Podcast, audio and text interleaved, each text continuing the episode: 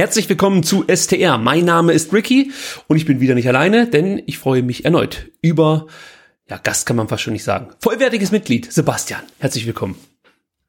Hallo, schön wieder dabei zu sein. Ja, letzte Woche war unser Debüt und ich muss sagen, ich habe mir die Folge nochmal angehört, so schlecht war es eigentlich nicht. Ähm, also besser als zum Beispiel der VfB Stuttgart am Samstag sich dann doch gegen Mainz präsentiert hat, würde ich jetzt mal so behaupten. Ah, ja, ich weiß gar nicht, ob wir jetzt noch lange drum rumreden sollen um heißen Brei. Manchmal ist es ja besser, aber ich frage dich mal einfach so relativ aus der Kalten heraus. Du hast das Spiel mitverfolgt, Sebastian. Was sagst du denn jetzt? Äh, ich sag, äh, nee. nee. ähm, man, ja, also ist ja mittlerweile ein geflügeltes Wort gegen Mainz muss man nicht gewinnen. Also ich glaube, ähm, Christian Genner hat damals gesagt, in Mainz muss man nicht gewinnen, der Fairness halber. Ähm, äh, ja, man muss es ja mal dann nüchtern betrachten. Wenn der VfB Stuttgart gegen, äh, gegen Mainz spielt, ist es wahrscheinlich eine, eine 50-50-Sache. Ähm, zu Hause mit dem Publikum im Rücken vielleicht eine 60-40-Sache. Und natürlich kann man gegen Mainz verlieren, aber man kann halt nicht so gegen Mainz verlieren. Das war so mein Eindruck. Ne? Und nach dem 0 zu 1 denkst du dir, na okay, wenn sie mit dem 0 zu 1 vielleicht in die Kabine gehen, dann ist noch was drin und dann kriegen sie prompt dann das zweite und dann weißt du genau, da, da, da geht eigentlich nicht mehr viel und die letzten zehn Minuten muss man ehrlicherweise irgendwie so ein bisschen, bisschen ausklammern. Ihr merkt es hier bei STR, nimmt man sofort Fahrt auf. Wir verschwenden wirklich hier keine ja, Floskeln. ja, wir gehen direkt in die Analyse, aber eins da, muss dahin, wo es weh tut. Oh ja, das ist absolut richtig. Aber eins muss ich noch vorweg schicken, denn ihr wisst es vielleicht, ich habe ja zu Beginn der Saison die große Neckarstadion-Tour ausgerufen. Ist ein bisschen eingeschlafen, lag an äh, beruflichen Gründen und aber auch so ein bisschen an der Leistung der Mannschaft, muss ich ehrlich sagen. Also direkt hingezogen zum Stadion habe ich mich nicht gefühlt in den letzten Wochen. Jetzt gab es aber eine hervorragende Aktion, Sebastian, du wirst es auch mitbekommen haben, nämlich die 1893 Haupttribünenkarten inklusive Marz, ja, Konzert, so muss man sagen. Ich habe zugeschlagen und habe Tickets erhalten, die wirklich gar nicht so schlecht sind, nämlich Mitte Mitte Haupttribüne, eigentlich ganz in der Nähe, wo du dich immer rumgetrieben hast, nämlich ganz in der Nähe der der Pressetribüne. Und da muss ich schon mal sagen, äh, also das sind schon, das sind schon coole Plätze. Also man sieht besonders gut überraschenderweise. So richtig kann ich mich mit dem eigentlichen Preis nicht anfreunden. Es sind, glaube knapp 70 Euro, die du sonst dafür hinlegen musst, äh, um da zu, zu sitzen. Aber es sind schon großartige Plätze. Nur so viel mal zur meiner zu Beginn der Saison angekündigten Stadiontour, damit ihr wisst, wo ihr euch hinsetzen könnt. Also da ist es schon relativ nett. Ja, das Publikum ist ein bisschen schwierig, ist mir aufgefallen. Das muss ich vielleicht auch noch vorweg schicken. Es wird relativ schnell, ja, es ist halt so gebruddelt. Also das geht dann schon wirklich nach zehn Minuten direkt los, wenn dann der erste mal einen Ball nicht so richtig sauber verarbeitet da hört man dann schon mal, äh, was macht das Rind wieder auf dem Platz und so, so Dinge. Ja, das steigerte sich natürlich bei diesem Spiel nahezu ins Maßlose und nach dem 3 zu 0 war dann auch Ruhe im Puff, weil dann wirklich die meisten auch um mich herum relativ schnell das Weite gesucht haben. Ja, Sebastian, da kann ich dich ja gleich mal fragen. Du saßt ja auch das ein oder andere Mal relativ zentral, Haupttribüne, Mitte, Mitte, Pressetribüne, das sind schon feine Plätze. Ja, also Pressetribüne, als wir das Privileg hatten, äh, dort sitzen, das ist halt schon cool, ne? Also du hast wirklich den, den perfekten Überblick, sitzt äh, mittig, wie es mittiger nicht mehr geht und hast halt wirklich das, das Spiel im Blick und dann halt, äh, ja, auf der Pressetribüne hast du vor dir noch so einen so einen Monitor, der ist halt irgendwie, weiß ich nicht, vermutlich aus den 80er Jahren mit Auflösung 640 mal 480, da läuft halt Sky, also du kannst auch noch mal eine Wiederholung angucken, ähm, das ist schon cool und da oben, äh, ja, treibt sich dann schon äh, hin und wieder auch äh, Prominenz äh, rum, also der, ähm, ähm, der, der, der Kevin Korani saß da mal hinter uns und so weiter. Also das war, war, war schon ganz cool eigentlich. So stimmungsmäßig eher mäßig, also sehr äh, gediegen alles, aber ja klar, übersichtsmäßig ist es natürlich ungeschlagen. Gediegen bis kritisch, so würde ich es äh, ungefähr beschreiben. Gediegen war, bis kritisch, ja, ja, genau, war, genau. Ich war ganz überrascht, als auf einmal Andreas Hinkel neben mir auftauchte. Ja, ich bin da oben rumgeturnt und auf einmal ist der, der Andi Hinkel da. Dann dachte ich mir, ach, guck mal, der muss jetzt hier oben sitzen, alles schön äh, bearbeiten und dann nach unten funken. Aber er hatte gar nicht so ein Walkie-Talkie am Schnabel. Also das ist mir auch Aber aufgefallen. Aber der Reschke hat, hat nicht irgendwie äh, direkt neben dir gesessen, auch, auch noch gar nicht so lange, weil der war ja relativ früh dann wieder unten auf der Trainerbank, aber den hast du nicht gesehen und Spielerfrauen vermutlich auch nicht. Ich habe tatsächlich so ein bisschen rechts rüber geguckt, ob ich ein, ein paar Spielerfrauen erkenne, aber den war es mit Sicherheit zu kalt. Also ich kann mir vorstellen, das ein oder ja, andere Outfit, schon, ja, ja. ja, das, das muss man vielleicht auch noch sagen.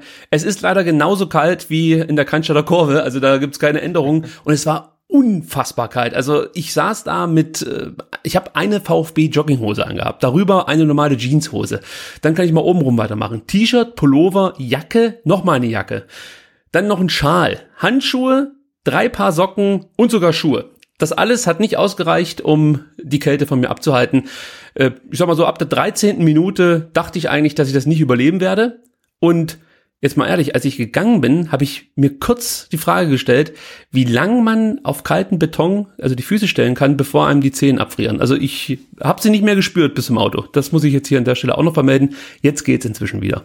Alles dran und alles da, wo es hingehört. Ja, also das ist aber meine glaub, Erfahrung. Wenn, aber ich glaube, wenn der, wenn der Tassos Donis das 3-3 geschossen hätte, dann würde es wahrscheinlich jetzt gar nicht, würde dich gar nicht mehr an deine kalten Füße erinnern, oder? Ich bin nie einmal aufgestanden. Ich, ich nicht einmal bin ich aufgestanden. Ich habe null Emotionen gezeigt. Ich hatte einmal kurz so einen leichten Wutanfall, aber da habe ich mich dann relativ schnell wieder eingekriegt, weil ich dem Nebensitzer das Bier halb aus der Hand geschlagen habe.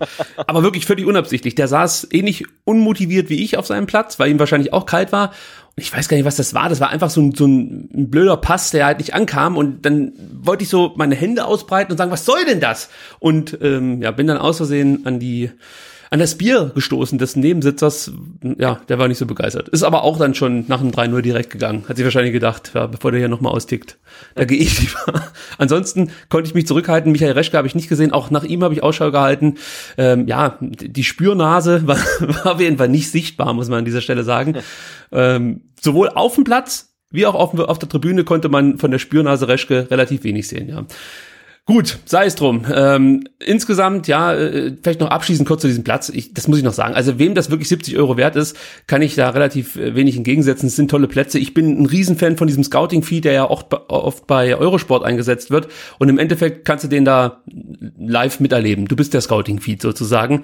Und rein für die taktischen Beobachtungen ist es einfach unglaublich geil. Und äh, mir ist es nur ein Ticken zu teuer, muss ich ganz ehrlich sagen. Also da gehe ich lieber für die Hälfte zweimal in die Cannstatter Kurve als einmal da auf der Haupttribüne. Äh, ach so, und das muss ich auch noch erwähnen. Das wird dir auch aufgefallen sein. Oder vielleicht lag es an der Kälte. Ansonsten, wenn ich im Stadion sitze, habe ich ja immer so das Gefühl, dass die Musik, die so eingespielt wird, sei es Tormusik oder auch ja bei der Aufstellung eher störend ist. Ja, also fast schon die eigentliche Stimmung killt. Ja, und ähm, auf der Haupttribüne muss man ganz ehrlich sagen, äh, da ist nun wirklich überhaupt nichts los. Also da hört man nur die Musik. Da ist ja gar nichts. Da ist ja nicht mal ein Fangesang. Da, da steht ja noch nicht mal jemand auf, wenn es heißt, steht auf, wenn ihr Schwaben seid. Was mich wirklich überrascht hat. Ist das, lag das am Spiel oder äh, ist das sonst immer so? Ich habe auch, also jetzt echte Haupttribünenerfahrung habe ich gar nicht. Wie gesagt, äh, letzte Saison hin und wieder mal ähm, Medien, Medienplätze. Ähm, und da steht halt, auch keiner auf, wenn die singen. Ja, natürlich steht ja keiner auf. Die sind ja alle ganz, ganz, neu, ganz neutral und, und, und, und distanziert. Also ich bin ja immer der Einzige, der dann halt, der dann halt irgendwie, wenn der VfB was Gutes gemacht hat, irgendwie aufgestanden aufge, ist und aufgesprungen ist. Alle anderen um mich rum saßen halt. Und ich war jetzt ähm, gegen, war das echt gegen Schalke? Also jedenfalls Ende Rückrunde, die zwei Heimspiele war ich mit meinem Sohn im Stadion. Da waren wir ähm, auf der Haupttribüne dann ganz links links, also angrenzend zur Cannstatter Kurve. Und das war für mich auch ein relativ irritierendes Erlebnis, weil da die Leute die ganze Zeit gewandert sind. Ne? Also da die ganzen 90 äh, Minuten lang ist immer jemand aufgestanden, hat sich Bier oder irgendwas zu essen geholt. Also da, da immer, man saß gerade, ist wieder jemand vorbeigegangen. Ähm, also das fand ich auch ganz furchtbar irgendwie. Also das äh, Haupttribüne ist, ist wirklich nicht meins. Ja, meins auch nicht. Übrigens, falls ihr euch mal gefragt habt, als ihr im Stadion wart, wer ist dieser verrückte Journalist, der oben ohne auf seinem ja, Pressetisch steht und laut, äh, lauthals jubelt. Es war der Sebastian. Jetzt ist es raus. Äh, danke für die Unterstützung.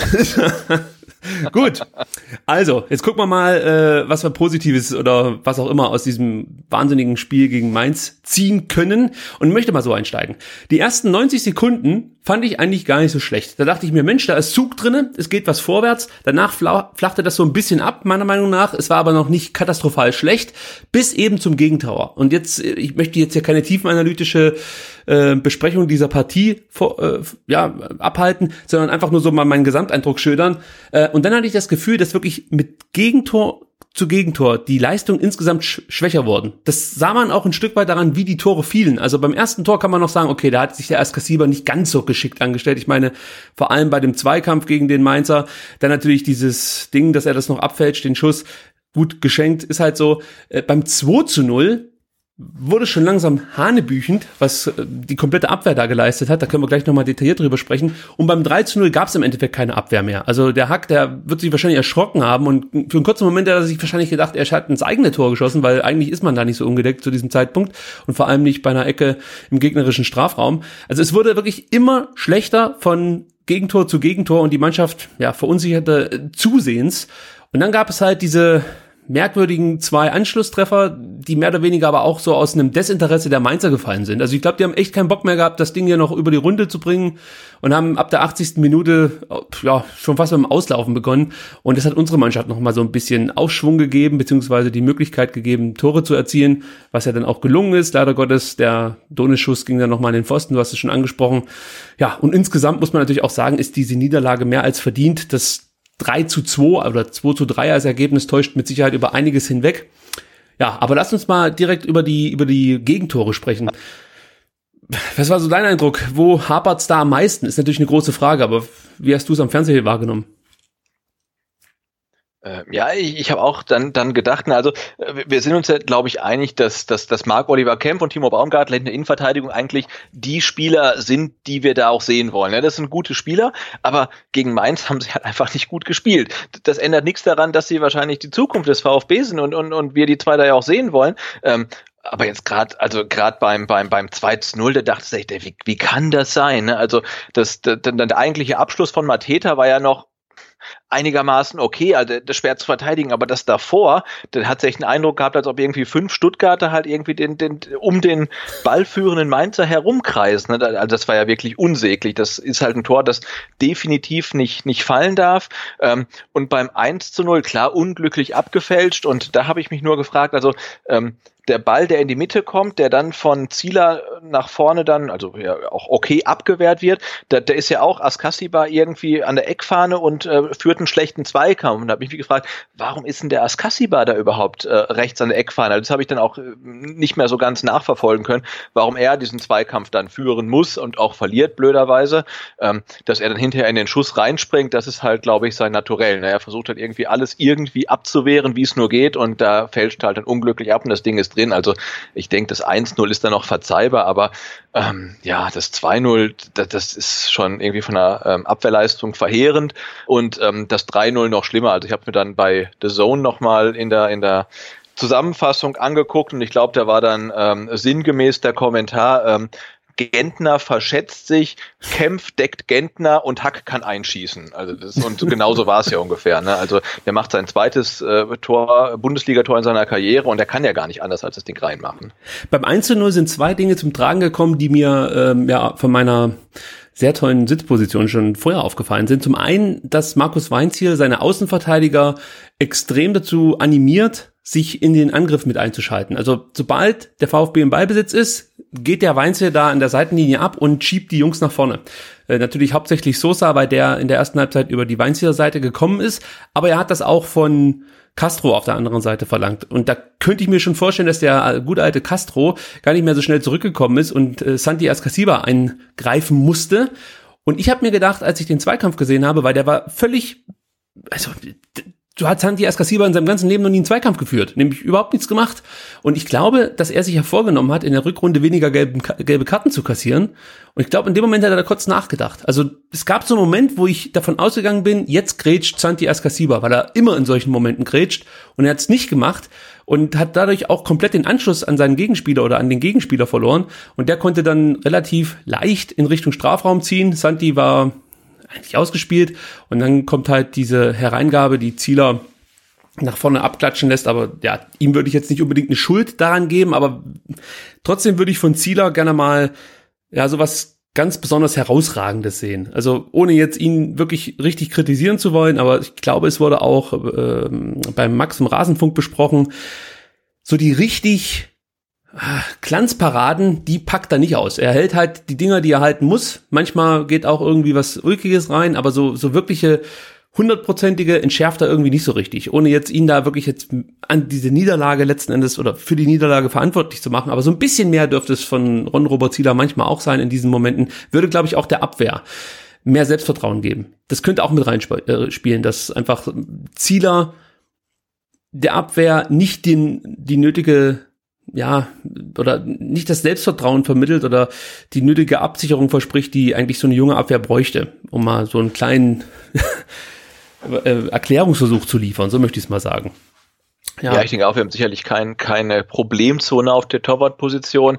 Ähm, und, und Robert Zieler hält, was er halten muss, aber halt in dieser Saison auch nicht mehr. Ähm, mhm. Und wenn das doch mal der Fall ist, wie zum Beispiel in der Hinrunde gegen Düsseldorf, wo er überragend gehalten hat, ähm, dann sind auch wieder so ein paar Dinger dabei, wo er halt äh, ja unglücklich aussieht halt. Ne? Ähm, aber ja, man muss halt schon aktuell davon ausgehen, ähm, wenn ein Stürmer des Gegners eine hundertprozentige Torchance hat, dann ist die auch drin, weil er hält die halt aktuell nicht und er kann das, aber momentan macht das halt nicht. Ne? Also wie gesagt, äh, super solide, ähm, aber halt derzeit auch nicht, nicht mehr. Und klar wird halt natürlich in der jungen Verteidigung und dem ganzen verunsicherten Team gut tun, zu wissen, ähm, dass man hinten einen drin hat, der auch mal einen hält, den man eigentlich nicht halten kann. Und das ist halt wie im Rasenfunk auch gesagt, momentan halt nicht der Fall. Wird vielleicht noch so, also die Qualität hat er ja, hat er ja schon gezeigt, aber äh, ja, momentan macht das halt auch nicht. Ja, ich habe noch ein paar interessante Statistiken zum Spiel, aus meiner Sicht zumindest interessante.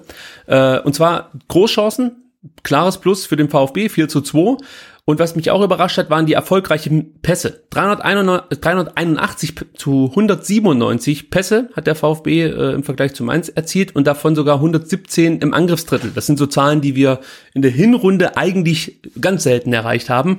Also eigentlich ein solides, gutes Passspiel vom VfB. Die Passgenauigkeit stimmt auch 82 Prozent zu 70 Prozent. Aber jetzt kommen wir zu den Zahlen, die äh, vielleicht dann auch ein Stück weit darüber entschieden haben, wer dieses Spiel gewinnt, nämlich Ballgewinne äh, 5 zu 13. Also da hat uns Mainz klar den Rang abgelaufen. Ich glaube, Michael Reschke hat es auch angesprochen. Sie wirkten auf dem Platz einfach auch physisch präsenter als unsere Mannschaft. Fragt man sich natürlich auch, wie kann das sein nach äh, jetzt dieser Vorbereitung und auch allgemein. Ich meine, die sind ja alle gestandene Bundesliga-Profis, aber trotzdem hast du das Gefühl, dass die sehr zart beseitet zur Sache gehen, oder? Ähm, ja, also nach den Ankündigungen ne, und wie, wie, wie toll alle das, also hat ja irgendjemand auch gesagt, das Trainingslager ist immer super und Vorbereitung ist immer super. Ne? Also da wird ja niemand aus der Vorbereitung gehen und sagen, das war nicht so gut. Ähm, ja, aber äh, mit dem Anspruch und den Erwartungshaltungen, mit dem man ähm, aus der Vorbereitung rausgegangen ist, war es dann halt schon ein bisschen dünn. Ne? Und äh, Mainz hat ja, glaube ich, die, die Spiele in der, in der Winterpause auch irgendwie meistens geführt ähm, und es dann hat er noch Tore bekommen. Also die, die waren jetzt ja auch nicht super super, super, super ähm, voller Selbstvertrauen. Ähm, und aber man hat in dem Spiel gesehen, die sind halt irgendwie da doch deutlich souveräner und mit breiterer Brust irgendwie rausgekommen als der VfB. Ähm, ein, Grund ist natürlich auch, ich glaube, Mainz hatte vor dem Spiel 21 Punkte, der VfB hatte 14. Also klar, mit, mit den Punkten im Rücken bist halt auch äh, voller Selbstvertrauen, äh, weil, weil Mainz dann halt äh, im Gegensatz zum VfB das Spiel nicht unbedingt ähm, gewinnen musste. Aber sie haben es irgendwie auch dann deutlicher gezeigt. Ja, sie wirkten sehr abgeklärt. Also das ist mir auch aufgefallen, auch von der Tribüne aus. Ich fand das schon fast beeindruckend, mit was für einer Selbstverständlichkeit sie dieses Auswärtsspiel äh, bestritten haben. Also das fand ich schon wirklich beachtlich. Hätte ich jetzt von so einer Mannschaft nicht erwartet, die ja, sag mal, vor einem Jahr auch nicht so ideal dastanden. Da gab es ja auch mal die Diskussionen um äh, ähm, Sandro Schwarz als Coach. Da hat man sich dann aber zusammengerissen, möchte ich mal sagen, mit den Fans auch die Aussprache gesucht und äh, ist ja relativ gut damit gefahren. Könnte man sich vielleicht bei dem einen oder anderen Bundesligisten auch mal eine Scheibe von abschneiden. Gut, das ist ein anderes Thema. Noch ein paar Daten, die vielleicht auch unseren Eindruck unterstreichen, nämlich Fouls. 9 zu 18. Also auch hier haben die Mainzer deutlich häufiger hingelangt als wir die gelaufenen Kilometer 114,94 zu 117,06. Also auch hier wieder ja, zwei, drei Kilometer mehr für die Mainzer, die dann natürlich unter Umständen den Unterschied machen können, nicht müssen. Ja, also bei diesen Zahlen muss man natürlich immer ein bisschen vorsichtig sein. Es gibt welche, die äh, ja, da kann man eine Tendenz zu irgendwas ablesen, aber manchmal interpretiert man da doch definitiv zu viel rein. Deswegen, ich nehme das nur für mich, um irgendwie einen Anhaltspunkt zu finden, warum klappt's nicht. Und der letzte Wert, den ich hier mit reinbringen möchte, sind die Sprints. Da haben die Mainzer 220 Mal zu einem Sprint angesetzt, der VfB 192 Mal. Und auch das ist mir aufgefallen. Gerade wenn der VfB in Ball, Ballbesitz gekommen ist, hat es häufig zu lang gedauert, bis dann mal richtig Fahrt aufgenommen wurde. Also gerade dieser erste Ballkontakt war oft unsauber, das ist mir ein paar Mal aufgefallen. Und ähm, ja, es fehlte auch manchmal so, eine, so, so ein klarer Plan in Richtung Offensive. Obwohl wir im Vergleich zur Hinrunde deutlich bessere Torchancen hatten, vor allem auch deutlich mehr Torchancen hatten. Und das ist letzten Endes auch das Positive, was ich aus diesem Spiel mitnehme. Muss ich, ja, so sagen. Ähm, was haben wir sonst noch? Ja, genau. Gonzales kann man noch ansprechen, der eingewechselt wurde, diesmal von der Bank kam. Was war da dein Eindruck? Er hat mit sieben Schüsse, davon zwei aufs Tor und natürlich sein Tor, doch ganz ordentlich performt, wie man neudeutsch sagt. Ja, absolut. Ne? Also er ist äh, total äh, rege auf dem Platz, äh, äh, wie sagt man so schön, haut alles raus. Mhm. Ähm, was, was bei ihm halt fehlt, ist halt definitiv die, die, die Präzision. Ne? Ich glaube, seine erste Chance war irgendwie dieser Ball, der irgendwie scharf gespielt von rechts reinkam und er nimmt dann, glaube ich, den, den linken Fuß, will ihn vielleicht irgendwie so abrutschen lassen und er muss halt dann irgendwie, denke ich, in der Situation irgendwie den rechten nehmen. Ähm, also er ist halt doch vollkommen zu, zu unpräzise, ähm, aber er bringt halt das, was, denke ich, auch die Zuschauer sehen wollen. Ne? Also er haut sich da voll rein, er rennt, er, er, er will Abschlüsse. Ähm, das, das ist halt halt gut. Ähm, und äh, man hat gesehen, in, ich denke, in, in, nachdem er eingewechselt äh, worden war, dass seine Position definitiv vorne in der Spitze ist und nicht wie in der Hinrunde oft gespielt hat, irgendwie links draußen aus dem, auf dem Flügel, wo er verschenkt, sondern er muss halt vorne rein und da kann er dann auch ähm, Torgefahr entwickeln. Wenn du jetzt Trainer wärst, ist Gonzales für dich momentan die erste Option oder würdest du aufgrund der Erfahrung und der geleisteten ja, oder anders, der erzielten Tore in der Hinrunde eher auf Mario Gomez setzen. Hat er gespielt gegen, gegen Mainz? ja, nee, also, also, klar, ne, ein, ein, ein Totschlagargument ist ja, gar nicht du musst den Gomez 90 Minuten spielen lassen, weil dem fällt dann in der 88. Minute eine, einer auf den Kopf und er macht ihn rein. Ja, macht er halt, ne? Aber halt, wie oft macht er das? Und äh, natürlich hat er seine Verdienste, er ist der beste Torschütze, ähm, aber ich sehe Mario Gomez jetzt wirklich nicht in 34 Spielen über 90 Minuten. Also ich denke, man darf den auch dann wirklich mal nach 70 Minuten auswechseln und für ihn Gonzales bringen, wenn man merkt, es funktioniert halt einfach nicht. Natürlich ist er einer, der halt irgendwie vorm Tor eiskalt sein kann und auch kurz vor Schluss die Nerven hat, um dann das 3 zu 3 zu machen. Ähm, ja, aber ich weiß, ich habe jetzt seine Daten gegen Mainz nicht, aber er hat ja gefühlt keinen Abschluss gehabt, er hat auch gefühlt keinen keinen Zweikampf gewonnen, gefühlt irgendwie gar keinen Ball gehabt. Ne? Ja. Und ich denke, in, in dem Fall darf man ihn dann auch mal vorzeitig auswechseln. Das wäre jetzt in meinen Augen kein, kein Sakrileg, also ich könnte damit dann gut leben. Ja, ich gucke mal, ob ich dir kurzfristig noch mit einbinden kann, die Daten von Mario Gomez, das kriegen wir hin. Ja, also bevor ich oder solange ich die Daten jetzt gerade suche, können wir ja noch mal so einen kleinen Ausblick wagen auf das Spiel jetzt am Sonntag gegen München. Wäre es da nicht sinnvoller, mit einem schnellen Konterstürmer ja als als als Sturmspitze zu agieren, Gomez vielleicht draußen zu lassen und dann Donis oder von mir aus Gonzales da reinzustellen und zu hoffen, dass irgendwann mal ein Bein nach vorne geschlagen wird und er die Geschwindigkeit gegen die dann doch außer Sühle etwas behäbige Abwehr der Bayern ähm, ja zur Geltung bringen kann?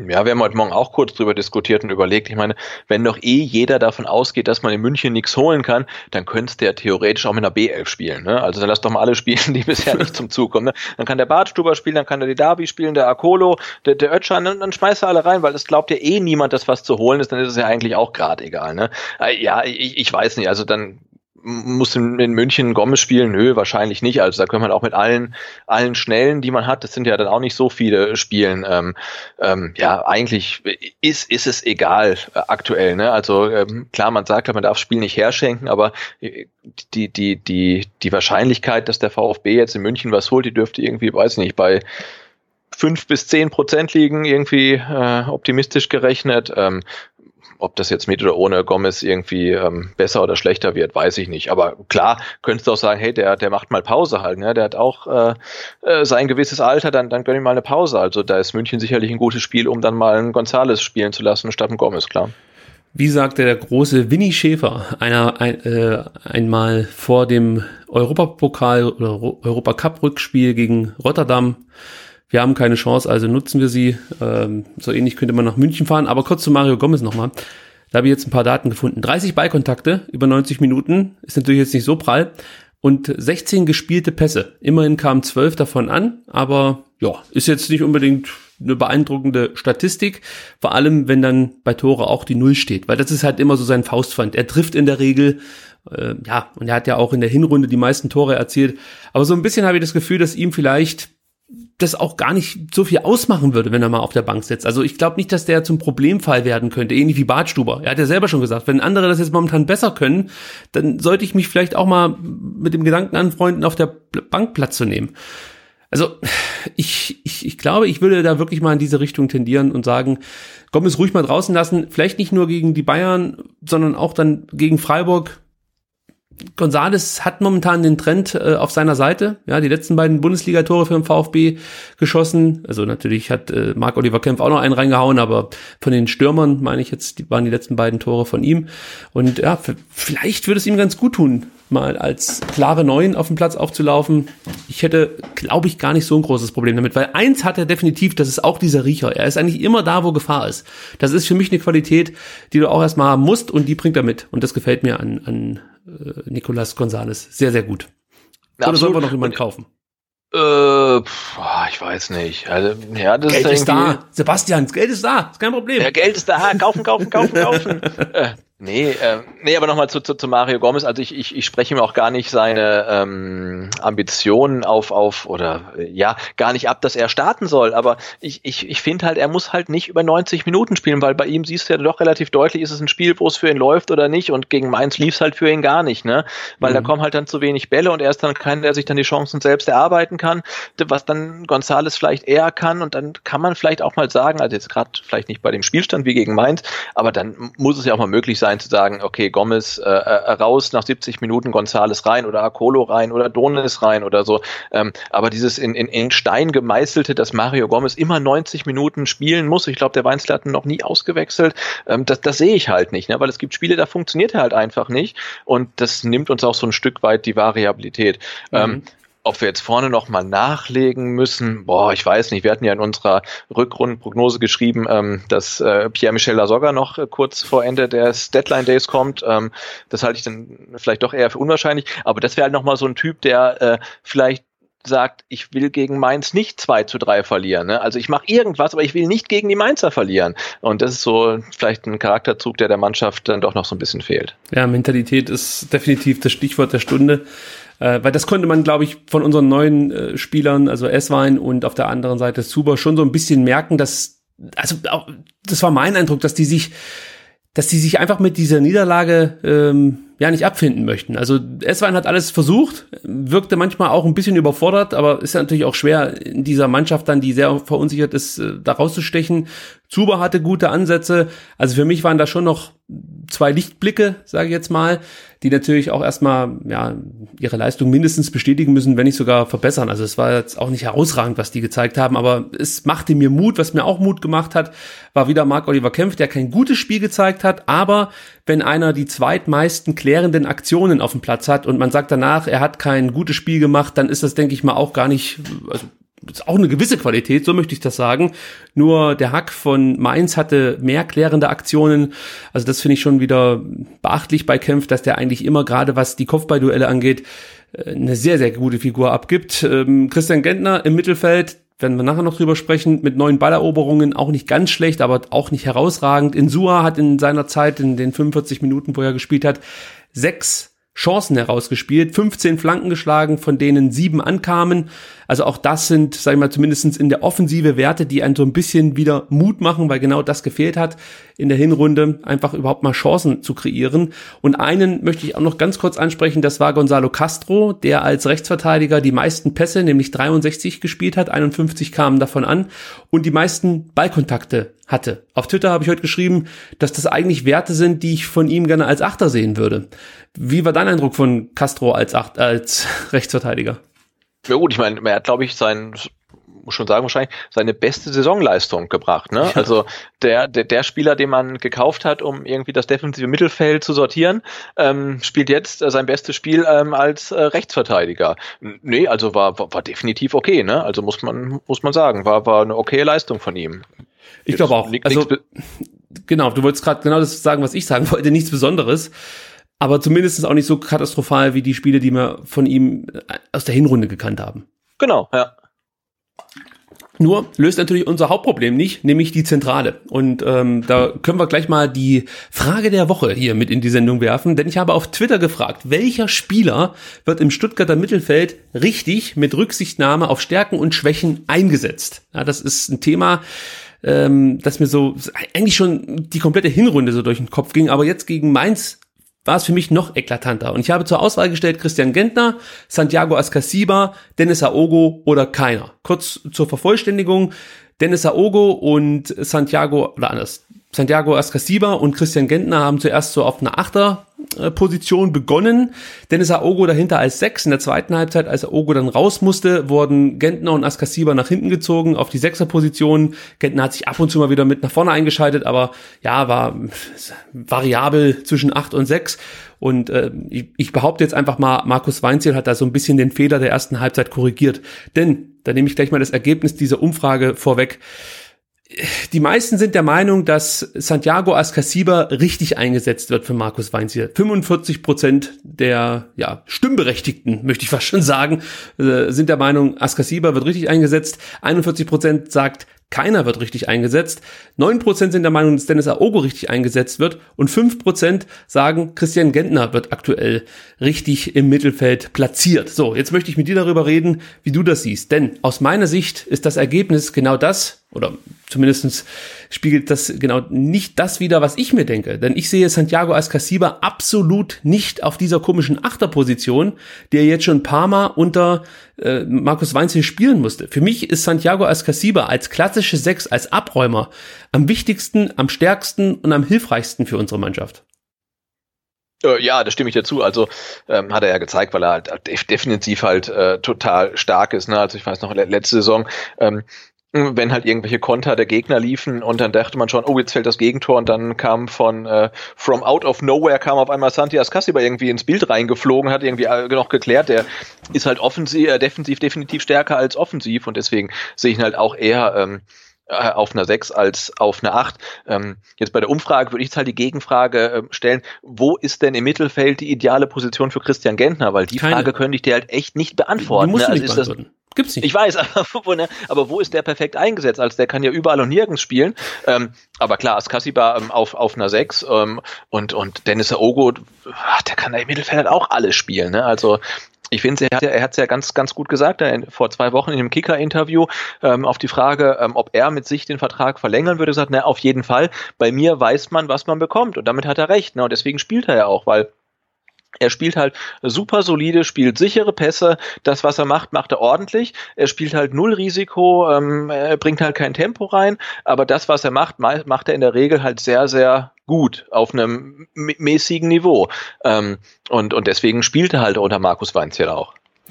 Das Ding ist für mich, äh, bei Dennis Haogo sage ich, wenn er auf der 6 spielt und so ein bisschen auch die Bälle verteidigen kann, vielleicht auch mal nach hinten und quer spielen kann, das macht er ganz ordentlich, gar keine Frage. Also ich habe kein Problem damit, wenn Askasiba und Aogo auf der Doppel-6 unterwegs sind. Ist für mich völlig in Ordnung, kann ich mit leben. Wobei ich mir natürlich auch eher wünschen würde, ja, man hätte einen anderen Spieler neben Askasiba, nicht unbedingt den Aogo. Aber jetzt so spontan Manchmal denke ich so an Mangala, wobei ich den als Achter fast schon besser finde. Ich weiß nur nicht, ob er das in der Bundesliga auch so leisten kann, wie ihm das in der zweiten Liga aktuell glückt. Aber sei es drum, es ist definitiv ein Mann, auf den ich mich freue, wenn er nächste Saison zurückkommt. Ähm, und vielleicht muss er es ja dann nochmal in der zweiten Liga unter Beweis stellen. also von daher, mal gucken. Nee, aber was ich zu Christian Gentner halt nochmal ansprechen wollte, und ich möchte gleich vorwegschicken, es geht mir hier wirklich wieder nicht darum, irgendeinen Spieler schlecht zu machen oder so. Aber ich finde Christian Gentner wirklich in, in zentraler Position einfach völlig fehlbesetzt. Also ich kann mir noch vorstellen, wenn es mal wenn es mal brennt und es muss unbedingt sein, dann setzt du ihn von mir aus als Zehner oder sowas ein, wo er dann ab und zu mal ein bisschen offensiv was zeigen kann. Aber eigentlich ist er für mich in der Zentrale immer verschenkt. Wenn überhaupt, wenn es sein muss, dass dieser Mann spielt, dann bitte irgendwie über die Außen oder so, so eine Halbposition. Aber dieses Zentrale, das, ich weiß nicht, da kann ich mit Christian Gentner einfach nichts anfangen. Natürlich haben wir momentan auch ein bisschen das Problem, dass sich nicht unbedingt jemand aufdrängt, ja, der Christian Gentner da aus dem Mittelfeld vertreiben würde. Aber auch da muss ich die Frage stellen, selbst wenn es diesen Spieler gäbe, glaubst du denn, dass Markus Weinziel nach seinen Aussagen aus dem Trainingslager, ja, seine Achse und so weiter, glaubst du, dass er überhaupt bereit wäre, Christian Gentner auf die Bank zu setzen? Ähm, nee, also das ist ja, was mich jetzt persönlich da so ein bisschen stört, diese, diese von Weinziel postulierte Achse, die ja dann quasi per Definition immer spielen muss. Er glaube ich Kämpfer Ogo, Gentner, Gomez, wo er quasi das Leistungsprinzip außer Kraft setzt. Andererseits muss man sagen, na klar, der lässt halt Ogo, Gentner und Gomez spielen, weil er genau weiß, was er bekommt. Ne? Die pendeln halt immer zwischen ähm, Kickernote ähm, 3 plus und 4 minus, ne? Aber die werden äh, ziemlich sicher keine 5 haben und ziemlich sicher keine zwei. Und wenn er jetzt jemand anders bringt und sagt, ich nehme den Gentner jetzt raus und bringe den Ötschan, da, da weiß er halt nicht, was er bekommt. Ne? Das kann eine zwei sein, das kann aber auch eine fünf sein. Ähm, und, und ich denke, Markus Weinzel ist jetzt ja wirklich in der Rückrunde so im Survival-Modus, der will halt irgendwie ähm, überleben und seinen Job halten. Und deswegen setzt er halt auf die Leute, von denen er weiß, ähm, ungefähr in welchem Korridor die abliefern. Und das sind natürlich Ogo, Gentner und Gomez. Da weiß er ganz genau, was er bekommt. Ähm, da gibt's halt kaum Ausschläge nach unten und da gibt's halt kaum Ausschläge nach oben. Und, und deswegen spielen die. Und da müsste, glaube ich, schon viel passieren, dass der dass einer wie Christian Gentner jetzt nicht spielt. Und jetzt mal ähm, abgesehen davon, dass er jetzt gegen Mainz auch wirklich ordentlich gespielt hat, muss man sich ja auch fragen, wenn sich jetzt Markus Weinziel dazu entschlossen hätte, Gentner auf die Bank zu setzen, wer hätte spielen sollen? Ne? Also Ötschan nach irgendwie dreimonatiger Verletzungspause eher nicht und sonst hast du ja keinen mehr. Ne? Also der Kader gibt ja nichts mehr her.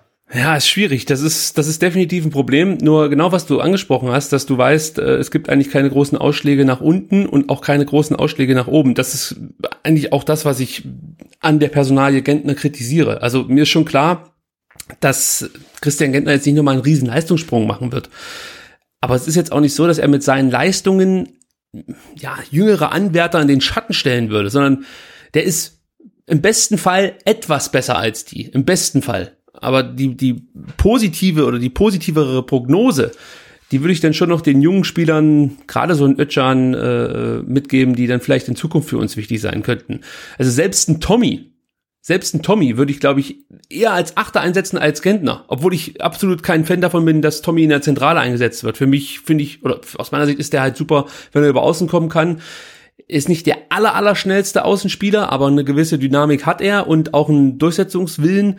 Und das würde ich lieber sehen als, als Christian Gentner auf dem Platz, muss ich ganz ehrlich sagen. Also, es ist schwierig. Es ist wirklich schwierig, weil sich halt eben dann wirklich die anderen Jungs auch nicht unbedingt aufdrängen. Aber so ein Stück weit habe ich das Bedürfnis, endlich mal eine Veränderung in diesem festgefahrenen Mittelfeld zu sehen und vor allen Dingen eine neue Komponente. Gerade dieses dynamische und auch dieses, dieses clevere, das fehlt uns ja komplett im Mittelfeld. So Ideen, ja, dass, dass unsere Mittelfeld, zentralen Mittelfeldspieler mit klugen Pässen, ja, mit Steckpässen einfach dann die Offensivspieler mit einbinden oder ihre Außenverteidiger mitnehmen. Das, es, das, das findet aus meiner Sicht viel zu wenig statt und dafür mache ich natürlich nicht nur Christian Gentner verantwortlich, aber wenn der mit Askasiba äh, die Position als Achter begleitet, dann äh, muss ich ihn dafür verantwortlich machen, weil genau das auch sein Job ist im Spiel nach vorne.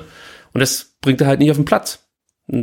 Schwierig. Also ich kann mit Weinziers Zentrale nicht so richtig viel anfangen. Aogo hat jetzt nicht so den besten Tag gehabt gegen Mainz, aber Askasiba als Acht gefällt mir gar nicht. Und ja, dann habe ich halt das Problem, wen stelle ich dann äh, mit Askasiba auf die 6. Wahrscheinlich ist es dann Aogo, Doppel 6 und davor dann irgendwas Offensives. Da sind wir wieder bei die Davi, aber da wissen wir ja nicht, wie das weitergeht. Tra Trainingsrückstand, da sind wir jetzt mittlerweile.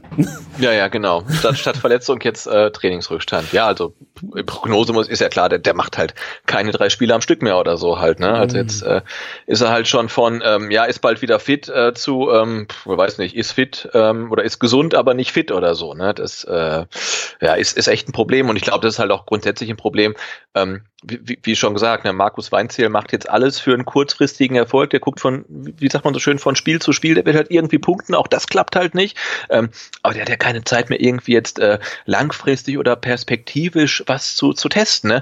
Der kann ja nicht sagen, hey, jetzt lasse ich mal den Ötscher statt einen Gentner spielen und wenn es dann halt gegen Freiburg in die Hose geht, ist auch egal. Das kann er sich ja nicht leisten. Ne? Der muss ja immer so jetzt aufstellen, dass er dass er halt Erfolg hat, ne? Und das ist halt ähm, ja ein ne Fluch, ne? Also langfristig kann man ja gar nicht mehr planen. Und äh, ich finde halt so, wie er halt hat er schon mal gesagt, auch jetzt gegen Ende der Hinrunde aufgestellt hat, dass er sagt irgendwie, der Didavi, der kann ka kaum gerade auslaufen, aber komm, wir spritzen den fit, der spielt halt irgendwie, Donis nach langer Verletzungspause, egal, der spielt 90 Minuten, ähm, der, der macht jetzt halt alles, um irgendwie er Erfolg zu haben. Ne? Der wird jetzt auch irgendwie den Rest der Saison mit dem Innenverteidiger-Duo ähm, Pavard-Bartstuber spielen, wenn er glaubt, dass ihm das ja. Erfolg bringt.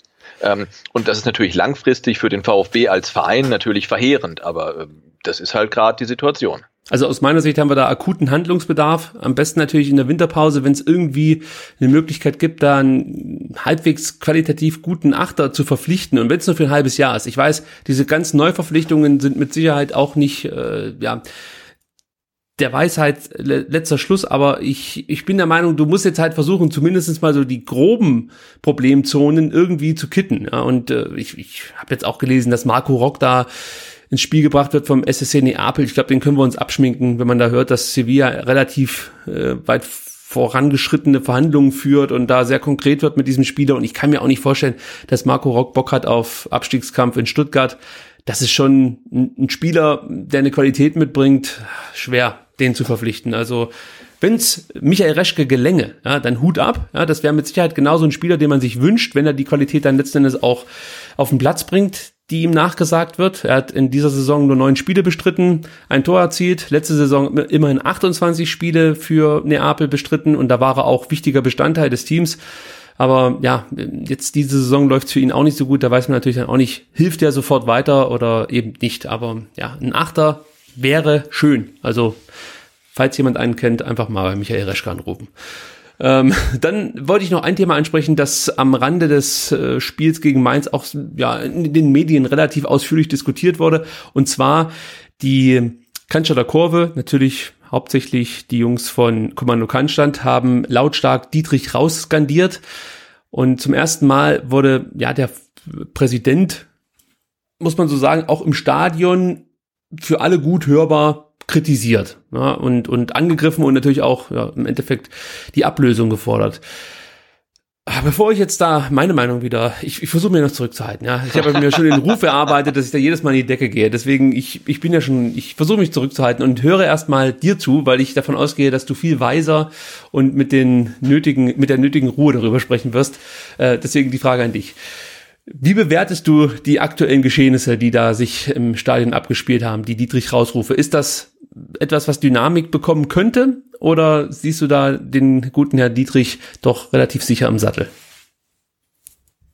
Ah, ich weiß nicht. Also, wenn, wenn, wenn ich jetzt Wolfgang Dietrich wäre, ja, ich bin zum Glück nicht, muss mir das nicht anhören, aber dann würde ich doch jetzt sagen, ähm, ich habe dem Verein 41 Millionen gebracht. Ne? Also ich habe ausgeliefert, ich habe 41 Millionen gebracht und ich habe einen der ähm, namhaftesten Kaderplaner der äh, deutschen Fußballlandschaft nach Stuttgart geholt. So, und jetzt steht der VfB da äh, so scheiße wie lange nicht mehr. Aber ist das dann meine Schuld? Also, ich bin jetzt wirklich kein, kein Fan von Wolfgang Dietrich. An ähm, eurer scheiß Stimmung! Ihr seid doch ihr für verantwortlich! genau, der alleine ist halt selber schuld. Aber also er, er wird doch sagen, hey, ich habe 40 Millionen gebracht und ich habe euch äh, ähm, Reschke gebracht. Ne? Jetzt kann man sagen, okay, das war vielleicht die falsche Personalie, aber das, das, das ist jetzt erstmal nicht so schlecht. Ne? So alles drumherum, die ganze Kommunikation und so weiter, sorgt er sicherlich nicht für gute Stimmung. Ähm, ähm, aber ist auch echt die Frage, äh, in, in, inwieweit er, er in das ähm, operative Geschäft dann halt eingebunden ist, inwieweit er in irgendwelche ähm, Entscheidungen, was Neuzugänge ähm, angeht, eingebunden ist. Ne? Und ich, ich, ich habe ja echt, muss man sagen, wir haben ja leider überhaupt keine Ahnung, wie, mhm. wie das abläuft. Ne? Ähm, also geht dann äh, der, der, der, der Herr Reschke zum, zum Wolfgang Dietrich und sagt, hey, äh, ich habe hier den Maffeo, der ist super, der kommt vom Pep Guardiola, der kostet 10 Millionen, den kaufe ich, das ist der kommende, weiß ich nicht, Philipp Lahm. Und dann sagt er, ja, machen wir. Ne? Kann, kann ich nicht beurteilen. Ähm, also in, insofern entlädt sich's auf ihn und natürlich hat er großen Anteil an der, an der, an der, an der schlechten Stimmung, aber es fällt natürlich dann schon ein bisschen schwer, ihm konkret irgendwelche Sachen äh, äh, vorzuwerfen, was er, was er ähm, gemacht haben soll. Aber äh, natürlich hat er sich halt so als, als äh, Aushängeschild des Vereins äh, sehr prominent jetzt dargestellt und insofern muss er damit auch leben, dass sich dann der Frust ähm, an ihm entlädt, keine Frage. Also was ich ihm vorwerfe, und ich versuche das wirklich in aller Ruhe hier vorzubringen, ist hauptsächlich, also ich fange mal wirklich mit einem Thema an, da kann er wahrscheinlich jetzt gar nicht so schnell für Abhilfe sorgen, aber was mir schon seit Tag eins übel aufstößt, ist diese Doppelrolle als Präsident und als Vor Vorsitzender des Aufsichtsrats. Das ist für mich ein absolutes Unding. Das geht nicht.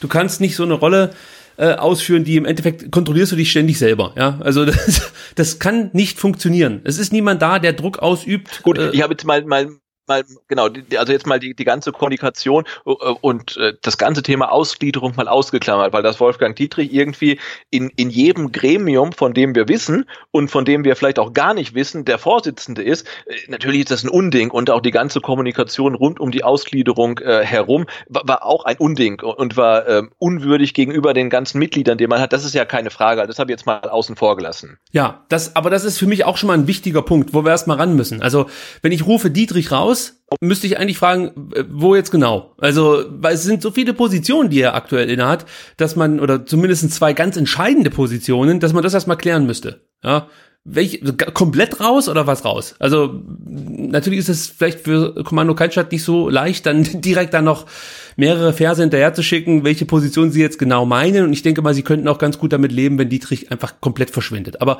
für mich wäre es schon mal ein Anfang, wenn es da irgendwie Bewegung gäbe, dass Dietrich die Rolle als Präsident weiterführt, aber die Position als Vorsitzender des Aufsichtsrats nicht mehr. Ich weiß nicht, ob das so einfach möglich ist, aber beide Ämter weiter inne zu haben, ist für mich nicht akzeptabel. Geht nicht. Nie mit. So. Und du merkst, ich, ich mach's wirklich ganz ruhig für meine Fans. Ja, du bist, du bist ganz, ganz ruhig. Ja? so. Ist gut.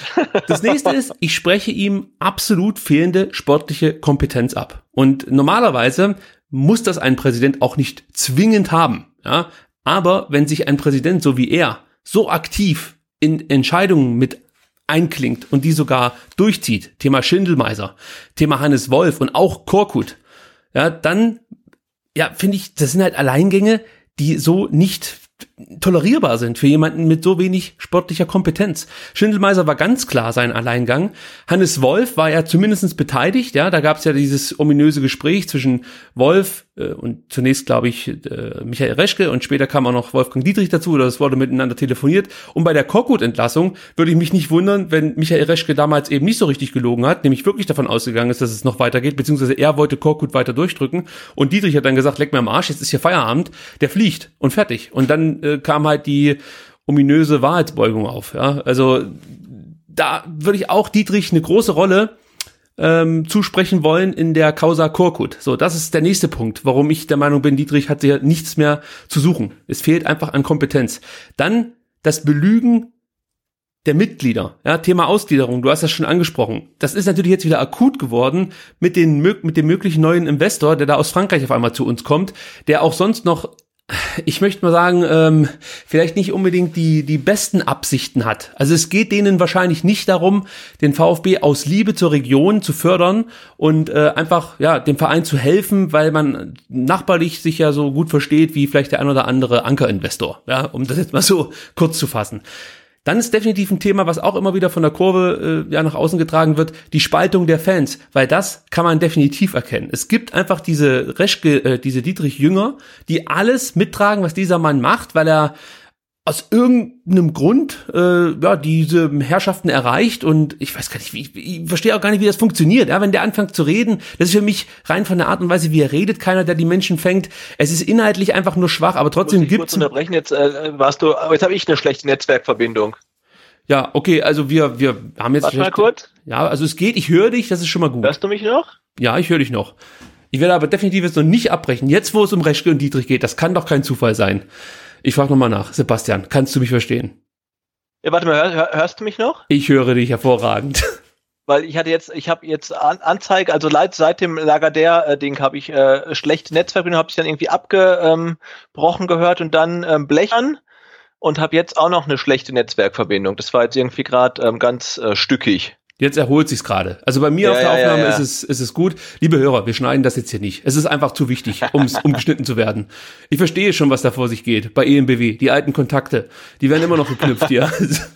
ist schon klar. Aber davon lasse ich mich nicht aus der Ruhe bringen. Ich bleib ganz ruhig und werde weiter sachlich meine Punkte hier aufführen. Also du machst das, das super. Ich bin sehr, das machst richtig gut. Warte mal, ich komm, ich komm, vielleicht kommt noch was.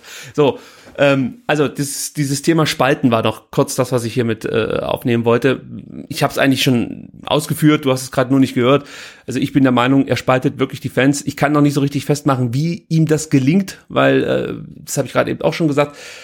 Aus meiner Sicht sind die Punkte, die er anführt, äh, nicht besonders gut vorgetragen, inhaltlich nicht so geil. Ich meine, wenn du dich hinstellst und sagst, wir werden irgendwann mal wieder in der Champions League spielen in den nächsten fünf Jahren, ja, dann muss ich natürlich auch so ein bisschen äh, an den Intellekt der diversen Mitglieder appellieren, dass das vielleicht nicht ausreicht, um Erfolg zu haben, nur weil es der Präsident einfach sagt. Also man kann das nicht be beschließen, dass man jetzt ab jetzt erfolgreich ist. Es, es geht nicht. Es gehört halt doch schon sportliche Kompetenz und auch ein langer Atem dazu. Vor allen Dingen nach diesen Jahren der Miss Misswirtschaft, muss man auch sagen. Übrigens auch was, was auf Mitgliederversammlungen viel zu selten thematisiert wird, aus meiner Sicht, ja. Dass man offen und ehrlich dazu steht, dass man eigentlich nochmal einen Scherbenhaufen aufkehren muss von den vergangenen Jahren. Das ist nicht einfach so weggeschnipst, nur weil es jetzt halt eine Ausgliederung gab. Aber gut, das ist, führt jetzt wahrscheinlich zu weit. Und der letzte Punkt, den ich noch anbringen wollte, Sebastian, ich hoffe, du hörst mich noch. Ich höre dich wunderbar und jetzt das auch in bester, bester Tonqualität. So, und, und sogar in Ruhe. Ich muss nochmal sagen, sogar wirklich, also ich bin von mir selber überrascht. Völlig ruhig, ne? Mit, mit Puls, äh, mit, mit 60er Puls trägst du das hier vor. Ich bin total erstaunt. Ich weiß nicht, ob 60, 60 wird es nicht sein, aber ich knete unterm Tisch die ganze Zeit die Zauberknete meiner Tochter. Äh, so, und zum Schluss wollte ich nochmal sagen, die Fans rufen nicht Dietrich raus, weil der VfB aktuell auf Platz 16 steht. Das habe ich auch in der ein oder anderen ähm, Gazette gelesen, ja. Das ist nicht der Punkt, ja. Vielleicht ruft der eine oder andere deswegen mit, weil er einfach keinen Bock hat auf zweite Liga oder Relegation oder so ein Scheiß. Aber hauptsächlich rufen die Leute Dietrich raus, weil Dietrich als Präsident komplett versagt hat. Auf allen Ebenen. Er hat nichts davon eingehalten, was er versprochen hat. Und die Versprechen, die möchte ich gar nicht alle rausholen. Und im Gegenteil, er hat zu den Versprechen noch neue Lügen hinzugefügt. So. Und das alles zusammen, sehr pauschalisiert jetzt von mir, führt dazu, dass die Cannstatter Kurve und große Teile der Fans inzwischen von Dietrich nicht nur abrücken, sondern ihn ablehnen. Und ich bin der Meinung, dass da jetzt was passieren muss, ja, dass da vielleicht, ich, ich, ich mir fehlt da der Einblick. Ich habe nicht so viel Ahnung, was man da jetzt machen müsste, um da wirklich ernsthaft tätig zu werden und diesen Mann irgendwie loswerden zu können. Aber Fakt ist eins, es kann so nicht weitergehen. Nicht mit dieser Doppelrolle und auch nicht mit diesen Alleingängen, was äh, die sportlichen Entscheidungen angeht. Das wollte ich nur zum Thema Dietrich Raus hier loswerden echt schwierig. Ich muss was trinken. Aber es ging. Ja, ich, nee, ich glaube, was halt, was halt wirklich frustriert, ne, also ähm, ich glaube, es war der 20. Januar 2018. Der VfB hat gespielt gegen Mainz, okay, in Mainz und hat 2 zu 3 verloren. Ne? Und ähm, seitdem hat sich ja nichts getan. Ähm, und äh, wir haben vorher schon ausgliedert, aber äh, seit der Ausgliederung ha hat man 40 Millionen eingenommen, ähm, hat gesagt, man braucht das Geld, um auf ähm, allen Ebenen zu professionalisieren. Ähm, und jetzt fragt man sich halt dann nach ähm, 18 Monaten, wo ist denn diese Professionalisierung? Ne? Also bedeutet das, dass Wolfgang Dietrich in jedem Gremium, das es gibt, den, den Vorsitz hat? Ist das die Professionalisierung? Äh, anscheinend sind Dietrich und Reschke, die alles entscheiden. Ist das die Professionalisierung. Wir stehen halt genau da, wo, wo wir sind. Ähm, und auch das, was man in der Winterpause ähm, gehört hat, ähm, abgerechnet wird nach 34 Spieltagen, das ist natürlich völliger Schwachsinn. Weil wenn wir nach 34 Spieltagen, selbst wenn wir Zehnter sind, aber wir haben wieder zwei Trainer oder bislang ein Trainer, dann vielleicht zwei Trainer ähm, verfeuert und irgendwelche Panik-Winterkäufe gemacht und dafür irgendwelche äh, Jugendspieler oder Neuzugänge wie den Maffeo verbrannt, dann wird natürlich nicht nach 34 Spieltagen Spieltagen ähm, ähm, abgerechnet. Weil man kann jetzt schon sagen, dass die Saison ein Desaster ist, auch wenn man Zehnter wird. Ne? Weil ja. man hat einen Trainer entlassen, man hat den bislang teuersten Neueinkauf der Vereinsgeschichte mit dem Maffeo verbrannt. Ähm, da mag er vielleicht auch selbst dran schuld sein, aber die Saison ist ein Desaster, unabhängig ähm, vom Tabellenplatz nach 34 Spieltagen. Und dann kann man nicht sagen, abgerechnet wird zum Schluss, weil das stimmt halt einfach nicht. Und ähm, ja, und da hat er natürlich auch seinen Anteil dran, keine Frage. Ja, man könnte auch sagen, I don't give a fuck. Das wäre ehrlicher, weil genau das ist diese Aussage, die äh, von, von Seiten äh, sowohl Reschke als auch Dietrich kommt. Also ja, schwierig. Wirklich, es ist einfach schwierig, da ruhig zu bleiben und einfach darauf zu hoffen, dass es besser wird. Du hast gerade Professionalisierung angesprochen. Das erste Mal oder das letzte Mal, so ist es richtig, dass ich das Gefühl hatte, der VfB professionalisiert sich, war einfach unter Schindelmeiser und Wolf. Und das hat was mit einem Konzept zu tun, dass der Verein auf einmal wieder für, für was stand. Ja, ich konnte mich mit, mit etwas identifizieren. Ja, wir waren die Mannschaft, die versucht hat, mit jungen Spielern den Neuanfang zu schaffen, in die Liga zu kommen, mit einem jungen Trainer, einem kreativen Trainer, einem sehr intelligenten Trainer, einen tollen modernen Fußball zu spielen. Jedem war klar, das wird Zeit brauchen, aber andererseits war ich auch bereit, eher vielleicht mal, ja, einfach eine schlechte Saison zu spielen, von mir ist dann nur 14. zu werden, aber nicht gleich die Kohle rauszuhauen, wie es jetzt einfach Michael Resch gemacht, sondern eher nachhaltig mit dem Geld umzugehen, als äh, irgendwo jetzt kurz mal einen Brand zu löschen. Ja, wir werfen einfach mal 11 Millionen auf Osan Kabak, der vielleicht gut ist, keine, Fra keine Frage, das könnte ein hervorragender Spieler sein, aber trotzdem ist das schon wieder so ein, so ein Transfer, ich weiß auch nicht, also so richtig geil finde ich das nicht. ist einfach, ich habe einfach kein gutes Gefühl bei diesem Transfer. Ähm, weiß auch nicht. Das ist ähnlich wie jetzt bei Maffeo. Ja. Vielleicht hängt es auch damit zusammen, dass Maffeo so ja, underperformed hat in der Hinrunde, dass ich jetzt gleich schon wieder denke, der Kabak, Mensch, ob der das jetzt schafft in der Bundesliga und jetzt kommt er hier ins schwierige Umfeld, ihr wisst schon, was ich meine. Äh, ich habe einfach kein gutes Gefühl, wenn wir ständig zweistellige Millionenbeträge ausgeben für Spieler, die uns im besten Fall nicht schlechter machen. Also ich weiß halt nicht, was ich von den Spielern zu erwarten habe. Das ist mir ein zu großes Risiko aktuell. Und gefühlt war ein Schindelmeiser, ein Jan Schindelmeiser nicht bereit, so ein großes Risiko einzugehen. Oder und hatte natürlich auch nicht das Geld, muss man ehrlicherweise dazu sagen. Also die richtige Asche floss ja erst nach seiner Entlassung. Leider Gottes, muss man fast schon sagen. Genau, äh, man, man, darf ja nicht vergessen, also den, den Kader, den er nach dem Aufstieg dann für, für die Bundesliga zusammengestellt hat, dem fehlten irgendwie bis, weiß ich nicht, drei Wochen vor, vor Saisonbeginn noch zwei Außenverteidiger.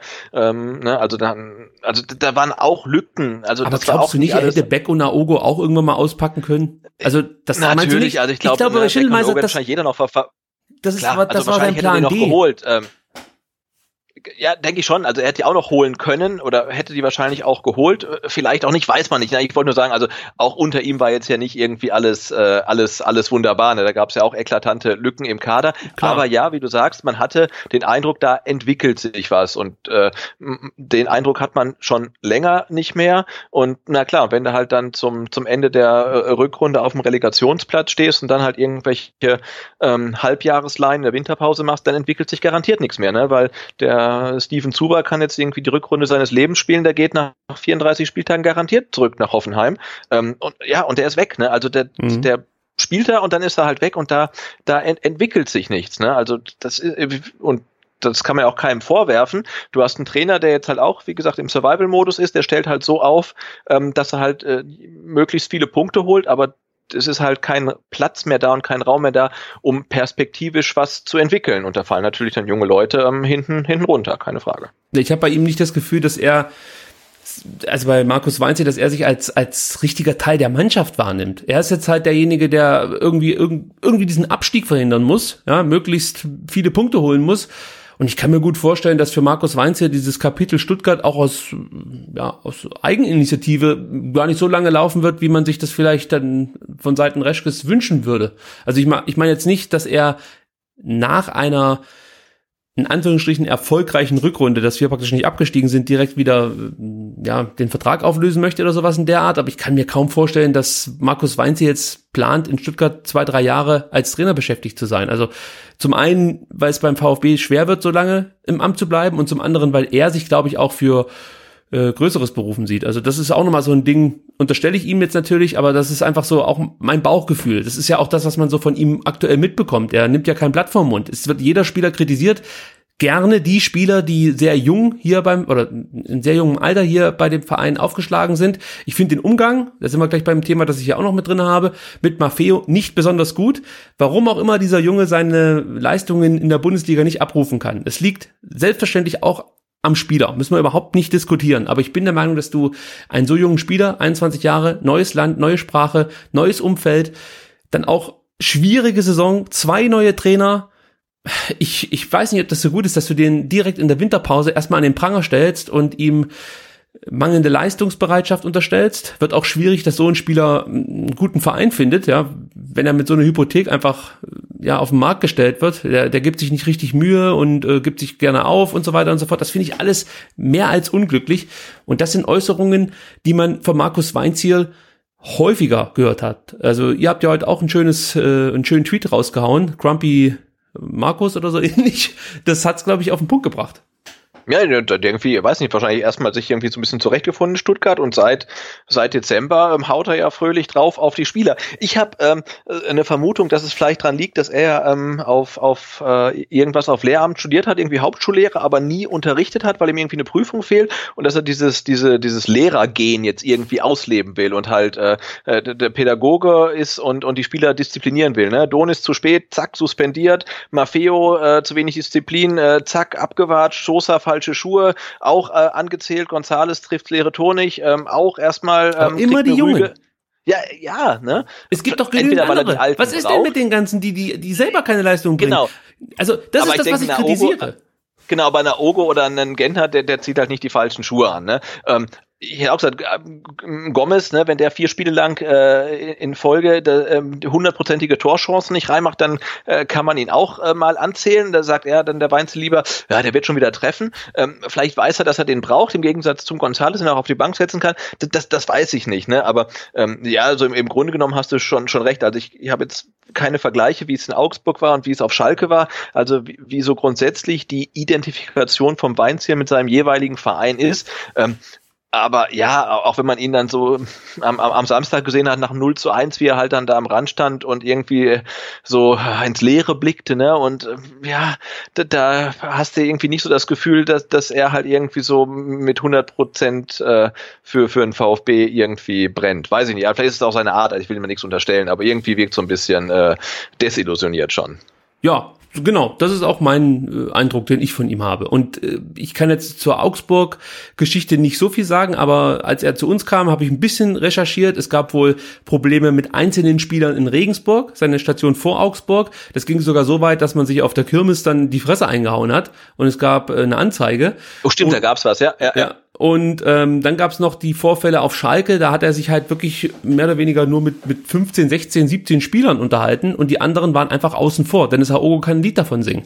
So, und das ist ein Umgang, den ich persönlich einfach nicht toleriere. Das geht nicht. Wenn du als Mannschaft auftreten willst, ist halt auch Spieler Nummer 21 wichtig. Es ist halt einfach so. Und du siehst das ja in der Hinrunde. Wenn dir dann von den 17 plötzlich vier ausfallen, dann bist du nämlich ganz schnell bei Spieler Nummer 21, den du plötzlich brauchst, aber zuvor nie mit in die Ansprache integriert hast. Und das finde ich, das, das geht nicht. Du musst vorleben, als Trainer musst du aus meiner Sicht vorleben, dass man das zusammen hier durchsteht, dass wir uns alle dagegen stemmen, ja. Ich möchte jetzt nicht von Dreck fressen und so eine Scheiße sprechen. Darum geht's ja gar nicht. Es geht darum, dass das deine Mannschaft ist. Die hast du übernommen. Und da musst du jeden Spieler versuchen, jeden Tag etwas besser zu machen. Ist ein dummer Spruch, aber es ist letzten Endes genau dein Job. Du musst die Spieler jeden Tag etwas besser machen.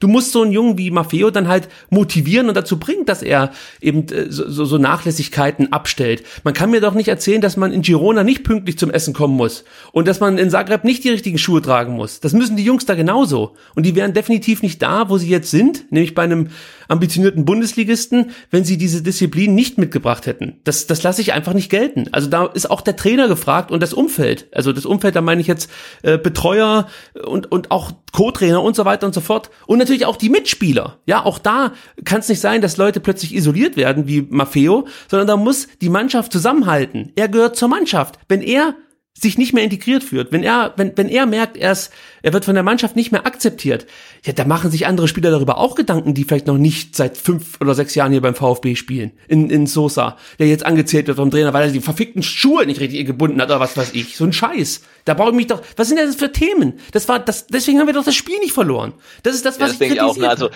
man, man, man kann sich jetzt drüber aufregen, ne, dass die halt am Samstagabend dann, glaube ich, irgendwie ihre Weihnachtsfeier nachgeholt haben oder dass der Sosa die falschen Schuhe angezogen hat, aber äh, es ist ja niemandem verboten, halt nach, nach zehn Minuten die Schuhe zu wechseln. Also das, das, das gab's ja schon mal, ne? Also ja. und die, die werden ja auch mehr als ein Paar Schuhe haben. Das klingt ja so, als ob er irgendwie so einen Turnbeutel vergessen hätte zum Sportunterricht. Äh, also das, das kann ja nicht sein. Ne? Also das kann auch nicht der Grund sein, dass er deswegen halt angezählt wird, finde ich, kann, kann auch nicht sein. Aber das ist auch das, was mir so ein bisschen sauer aufstößt. Man hat gerade irgendwie nicht den Eindruck, als ob Trainer, Mannschaft, Sportvorstand und auch meinetwegen Präsident irgendwie eine Einheit wären. Ne? Das Problem, äh, da ist die Mannschaft ähm, und da ist der Trainer und da ist dann irgendwie noch der, der, der Sportvorstand, der irgendwie am Anfang auf der Tribüne sitzt und dann runterkommt ähm, auf die Bank und dann, was weiß ich, vielleicht in der, in der Pause noch was erzählt oder so.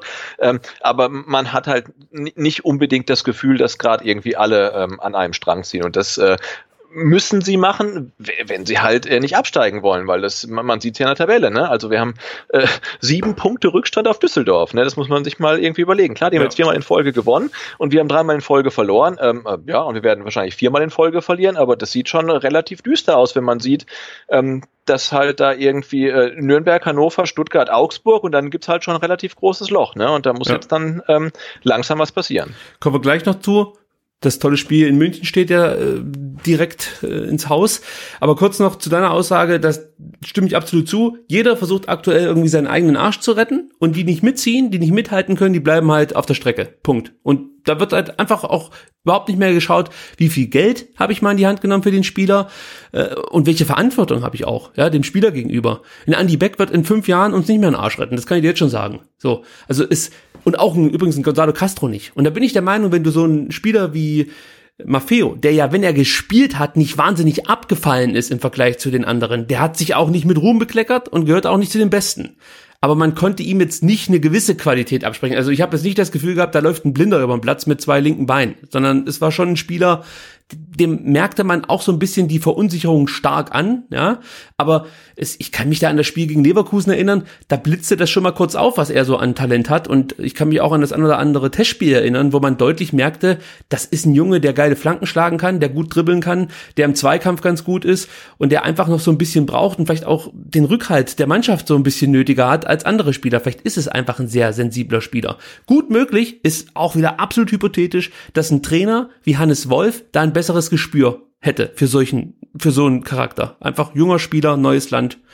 Vielleicht braucht er einfach eher mal die, die führende Hand, so ein bisschen, ja. Also, und auch Verständnis, Verständnis für seine Situation. Schwer zu sagen, ja. Also, er ist nicht unschuldig in der Situation, das möchte ich nicht sagen, aber sich da immer die Jungen rauszupicken, ist für mich der falsche Weg. So. Genau, und ich denke auch, dass das wahrscheinlich ein Markus Weinzierl mehr Geduld mit ihm hätte, mit äh, zehn Punkten mehr auf dem Konto halt. Ne?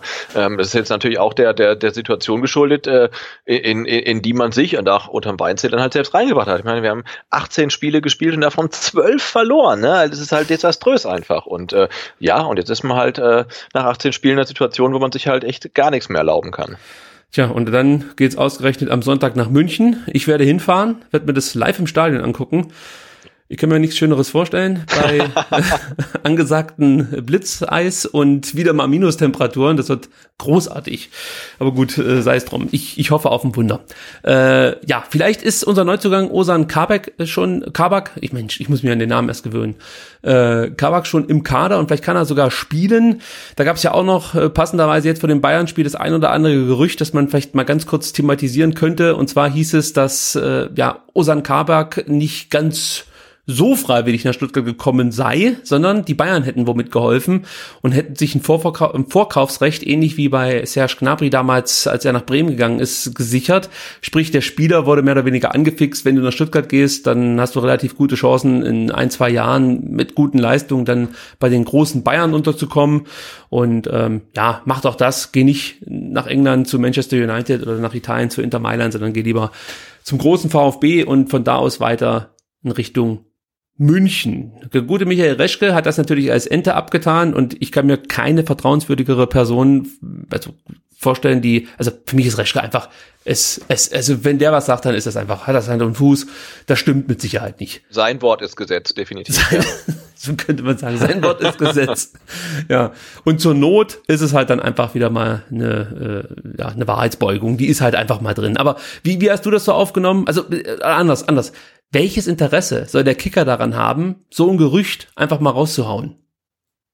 Ja gut, oder anders gefragt, warum kriegt der VfB einen Spieler wie Osan Kabak, der so sensationell gut sein soll? Ne? Der ist 18 Jahre, hat, äh, weiß ich, diese Saison schon sechs äh, Champions League Spiele gemacht, da äh, nicht nicht schlecht gespielt. Scheint ja, äh, wenn man den den äh, auch dem, dem, dem Fatih Demirelli glauben kann, eins der begnadesten äh, Innenverteidiger-Talente Europas zu sein. Also warum geht er zum VfB? Das ist ja so die die die Frage halt. Ne? Mhm. Also entweder ist halt äh, äh, Michael Reschke halt ein äh, begnadeter Außendienstler, der dir irgendwie alles verkauft oder einkauft. Das Video, Sebastian, du brauchst nicht weiterreden. Ich habe deine Antwort. Das Video, das hat schon Pablo Maffeo überzeugt. Ja, das Video, genau, ich wollte gerade sagen, ne, der hat ihm das Video von der, von der äh, Karawane Cannstatt gezeigt und dann hat er gesagt, ja, ich komme nach Stuttgart. Ähm, weiß ich nicht, also vielleicht hat er ihn wirklich überzeugt und er hat gesagt, okay, bevor ich in die Premier League dann gehe zu, weiß nicht, Watford oder Fulham, gehe ich halt lieber in die Bundesliga, weil das ist auch geil. Ähm, aber so, so ein bisschen komisch kommt's halt schon rüber, also so, so ein bisschen äh, im Sinne von, äh, wenn es äh, zu gut klingt und wahr zu sein, dann kann es nicht wahr sein. Ähm, vielleicht ist ein Haken dran, vielleicht ist auch kein Haken dran. Ähm, aber ehrlicherweise ist es auch, auch, auch gerade egal. Ne? Also wir haben jetzt ja. äh, n, n, unser, unser neuester äh, mal wieder Rekordtransfer ist jetzt ein 18-jähriger Innenverteidiger, den wir nicht brauchen. Ähm, wenn der langfristig bleibt, der der irgendwie, weiß ich nicht, bis 2028 unterschrieben, also nee, 2000 weiß ich gar nicht, aber viereinhalb Jahre, fünfeinhalb, fünfeinhalb Jahre unterschrieben. Jahre, ja. Also wahnsinnig lange. Äh, wenn der so lange bleibt, ist es, ist es, ist es super. Der ähm, hat in der Türkei, glaube ich, ähm, schon lange Deutschunterricht, also er kann richtig gut Deutsch auch. Oh, also okay klingt wie der perfekte Transfer, ähm, körperlich robust, also ja, äh, äh super, wenn es klappt. Und, und meine Güte, wenn er halt dann nach zwei, drei Jahren zu den Bayern geht, ähm, dann, dann ist es halt so, ich denke, wenn, wenn Michael Reschke die Wahrheit gebeugt haben sollte, ähm, dann wird er nicht mehr in Stuttgart sein, wenn es rauskommt. Insofern kann es ihm egal sein. Uns kann es vermutlich auch egal sein. Ähm, insofern sehe ich das relativ entspannt. Ist halt ein Spieler, den wir jetzt in der Rückrunde halt überhaupt gar nicht brauchen. Ne? Also mit wem sollen wir dann spielen? Mit äh, äh Kempf, Baumgartel, Bartstuber, Pavard, Pavard und äh, Kabak dann die Innenverteidiger-Fünferkette. Also ja, wir brauchen halt schlichtweg nicht. Ne? Aber ja, aber für die Zukunft definitiv ein guter Transfer, wenn er denn lang, langfristig bleibt und sich so entwickelt, wie man erhofft. Ich vermute, das ist eine ähnliche Nummer wie in Dortmund mit dem Baleri, heißt er, glaube ich, oder wie hieß der in Dortmund, den sie jetzt schon vorzeitig äh, aus Argentinien geholt haben. Mhm. Ich glaube, so eine ähnliche Nummer ist das halt auch. Man musste jetzt äh, aktiv werden, damit der Spieler zum einen nicht noch teurer wird und äh, ja, man wusste vielleicht auch nicht so richtig, wie geht das mit Pavard jetzt weiter verletzungstechnischen auch auf dem Transfermarkt. Da würde ich auch noch nicht unbedingt einen Haken dahinter machen, auch wenn jetzt vieles dafür spricht, dass Pavard in der Rückrunde bleibt. Bart Stuber ist ja auch noch so eine Personalie, wo man nie hundertprozentig weiß. Äh, Thema Verletzung, ist hat er sich, glaube ich, wieder abgemeldet mit muskulären Problemen. Also mal gucken, ob der noch äh, regelmäßig oder überhaupt mal für den VfB spielt.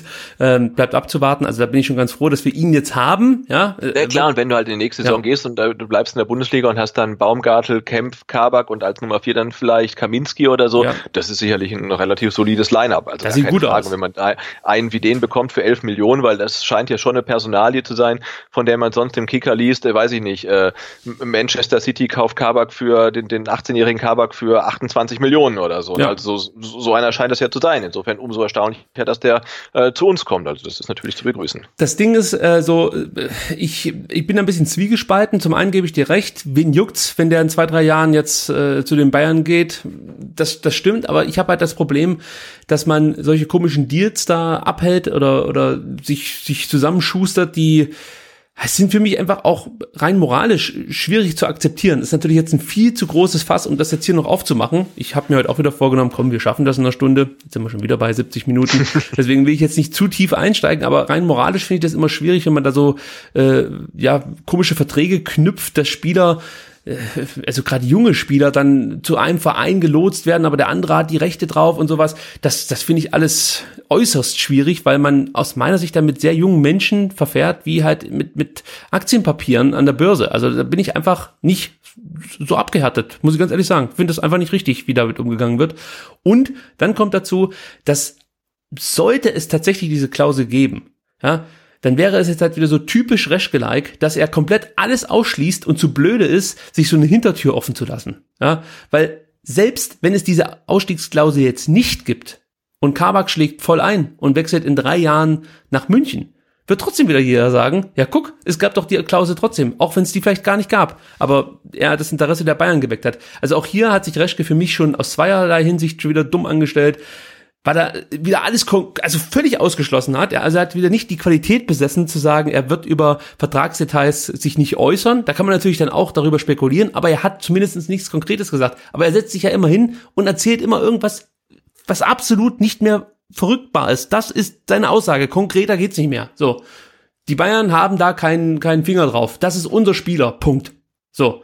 Und ich wette mit dir, wenn der in zwei oder drei Jahren nach München gehen würde, selbst ohne irgendwelche Vorverträge, knallt das hier. Ob das jetzt, ob der Reschke noch da ist oder nicht, ist egal, aber alle werden diese Tweets wieder auspacken. Du kennst das ja inzwischen auch, äh, wo dann äh, ja einfach nochmal vorgeführt wird, was es damals für tolle Äußerungen gab.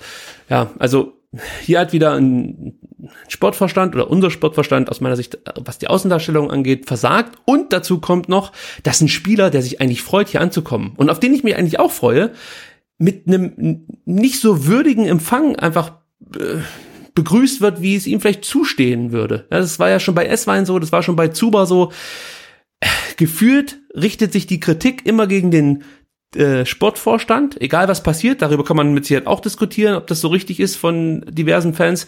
Aber äh, ich finde es halt schwierig für Spieler, wenn sie hierher kommen und dann gleich erstmal mehr oder weniger äh, relativ negativ empfangen werden. Auch wenn es nicht unbedingt gegen die Spieler geht, aber ja, wenn es überwiegend negativ ist, was du so über deinen Namen liest und über die Umstände, wie Transfers zustande kommen, dann freust du dich vielleicht dann doch nicht so sehr auf deine anstehende Aufgabe hier in Stuttgart. Muss man auch nochmal hinterfragen. Klar, wobei ich glaube, ich, bei, bei, beim Kabak nicht der Fall sein wird, dass der irgendwie, also das fand ich auch so ein bisschen befremdlich, ne? Das, das war, glaube ich, auch eine Aussage vom, von Michael Reschke, dass er es komisch findet, dass jetzt ein Spieler, ein, ein, ein guter Junge wie der äh, Ozan Kabak in, in so ein schlechtes Licht gerückt wird. Also ja, er überhaupt gar keinen schlecht, hat er wirklich so gesagt, ne? Und das, das, das, das ähm, ist ja nicht der Fall. Also eventuell wird der Transfer in ein schlechtes Licht gerückt, weil man ihm das halt nicht glaubt. Ähm, aber der Spieler an sich wird natürlich überhaupt in gar kein schlechtes äh, Licht gerückt. Und ich finde es aber erstaunlich, dass auch im Jahr 2019 dann irgendwie die Wahrheit noch ein relativ hohes Gut ist und nicht nur äh, wir ähm, an den Aussagen zweifeln, sondern mittlerweile ja auch dann die, die ich nenne es mal neutrale Presse wie der Kicker oder äh, äh, ähm, Weiblinger Zeitungsverlag, ne, äh, dann ja. schreiben, ja, also Michael Resch gesagt, es wäre nicht so, aber man weiß es ja nicht. Also das ist ja schön, also wer, wer zu oft lügt, dem glaubt man nicht mehr ähm, und das gilt halt auch tatsächlich noch im Jahr 2019, was ich dann ganz äh, erfrischend finde, dass dieser Grundsatz aus meiner Jugend, den mir meine Großeltern und Eltern mitgegeben haben, halt auch tatsächlich ähm, immer noch gilt. Ja, in der heutigen Zeit wirklich sehr wichtig. Da habe ich damals auch mit ja, viel Unverständnis darauf reagiert, als man mir immer klar machen wollte, dass Reschkes Wahrheitsbeugung, da sage ich es jetzt zum zehnten Mal heute, äh, ja, einfach zum Business gehört. Also ich sehe es nicht ganz so. Man kann sich da auch cleverer einstellen. Aber gut, ist ein anderes Thema. Machen wir zu, zum Schluss noch so, ein kleines, so eine kleine Vorschau auf das Bayern-Spiel. Wie gesagt, ich fahr hin. Bist du auch am Start? Äh, vom Fernseher. ich glaube, du wählst da definitiv den besseren Ort. Also ich, ich habe da ganz, ganz schlechte. Äh, halt, Moment, ich sehe gerade, wir haben noch, noch eine kleine Personalie ver vergessen. Die muss ich noch ganz kurz unterbringen. Entschuldigung. Und zwar natürlich der ewige Rainer ist zurück. Rainer Wittmeier ab 1.6. wieder beim VfB. Ich wollte es einfach mal gesagt haben, weil ich mich so sehr freue. Endlich, endlich haben wir den Wunschco-Trainer verpflichtet. Und Sebastian, du weißt es genauso wie ich. Wer soll uns jetzt noch stoppen? Ist eigentlich eine offene, nee, ist eigentlich gar keine offene Frage. Ist, ist, muss gar nichts zu sagen. Ist eigentlich schon beantwortet. Wittmeier ist da, alles wird besser. Findest du es dir auch ein bisschen merkwürdig, was da für ein Bohai um einen Co-Trainer gemacht wird? Mm, schon, aber wenn er, also ich glaube, die das Bohai gab es auch ein bisschen darum, ne, weil da war ja der Wiedmeier und dann war der Zemrod und ähm, anscheinend unterschiedliche Kandidaten von Dietrich und Reschke. Mhm. Aber wenn der, wenn der ähm, Wiedmeier die Rolle einnehmen kann, die ihm zugedacht ist, von wem auch immer, und er wirklich unabhängig äh, vom Cheftrainer ähm, arbeiten kann und auch ähm, ja, strategisch planen kann, dann ist das vielleicht gar nicht blöd. Ich bezweifle halt, dass er diesen, diesen Stellenwert einnehmen wird beim VfB. Ähm, aber wenn man jetzt sagt, hey, der Wiedmeier ist unser Co-Trainer für die nächsten zehn Jahre äh, und er ist unsere Konstante, ähm, dann kann das natürlich das Kontinuum sein, das der VfB vielleicht braucht. Ähm, aber wie gesagt, ich zweifle halt daran, ähm, ob er halt dann wirklich auch äh, ja ähm, äh, dann die hierarchische Macht hat, um strategisch zu planen. Und er müsste ja in Transfers eingebunden sein, in die Arbeit im NLZ und so weiter. Aber wenn das der Fall wäre, ist das sicherlich keine keine schlechte Personal, weil er auch auch eher ein äh, anerkannter äh, Fußballfachmann ist, der in der ganzen äh, Liga einen guten Namen hat. Ja, das will ich auch nicht in Abrede stellen, aber genau das, was du vorher gesagt hast, das will ich unterstreichen. Ich glaube halt, das ist ganz schwierig, so eine Personalie ähm, ja fest zu verankern im Verein. Jetzt kommt da ein Trainer mit anderen Vorstellungen. Was machst du dann mit dem mit dem Herrn? Also dann setzt du den wieder, weiß ich nicht, irgendwo bei der Jugend ein oder also es ist halt schwierig, wenn ein Wunschtrainer dann plötzlich sagt, aber ich möchte jetzt nicht mit dem Herrn Wittmeier zusammenarbeiten, ich habe meine eigenen Co-Trainer. Ob dann jemand sagt, ja, dann wird's halt nichts, bezweifle ich. Und wir wissen, wie es läuft, wenn der VfB keinen Erfolg hat.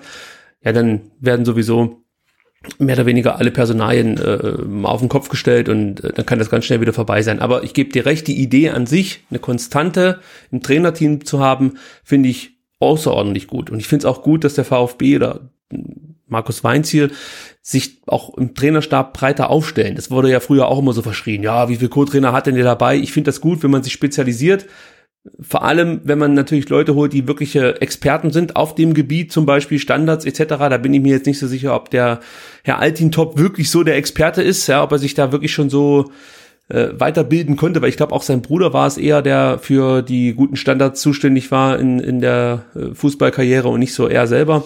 Aber, aber sei es drum, vielleicht ist er ja ein hervorragender Standard, Standardexperte. Unterm Strich steht für mich mehr Trainer, bin ich sofort dafür, vor allem äh, Spezialisierung in der täglichen Arbeit, aber es müssen dann wirklich Spezialisten sein und nicht der Homie vom Trainer oder sonst irgendjemanden. Also ja, ich bin mal gespannt. Also ich lehne ihn nicht ab, aber mir ist es dann trotzdem ein bisschen zu viel Bahai gewesen. Aber jetzt kommen wir wirklich noch schnell zu Bayern München.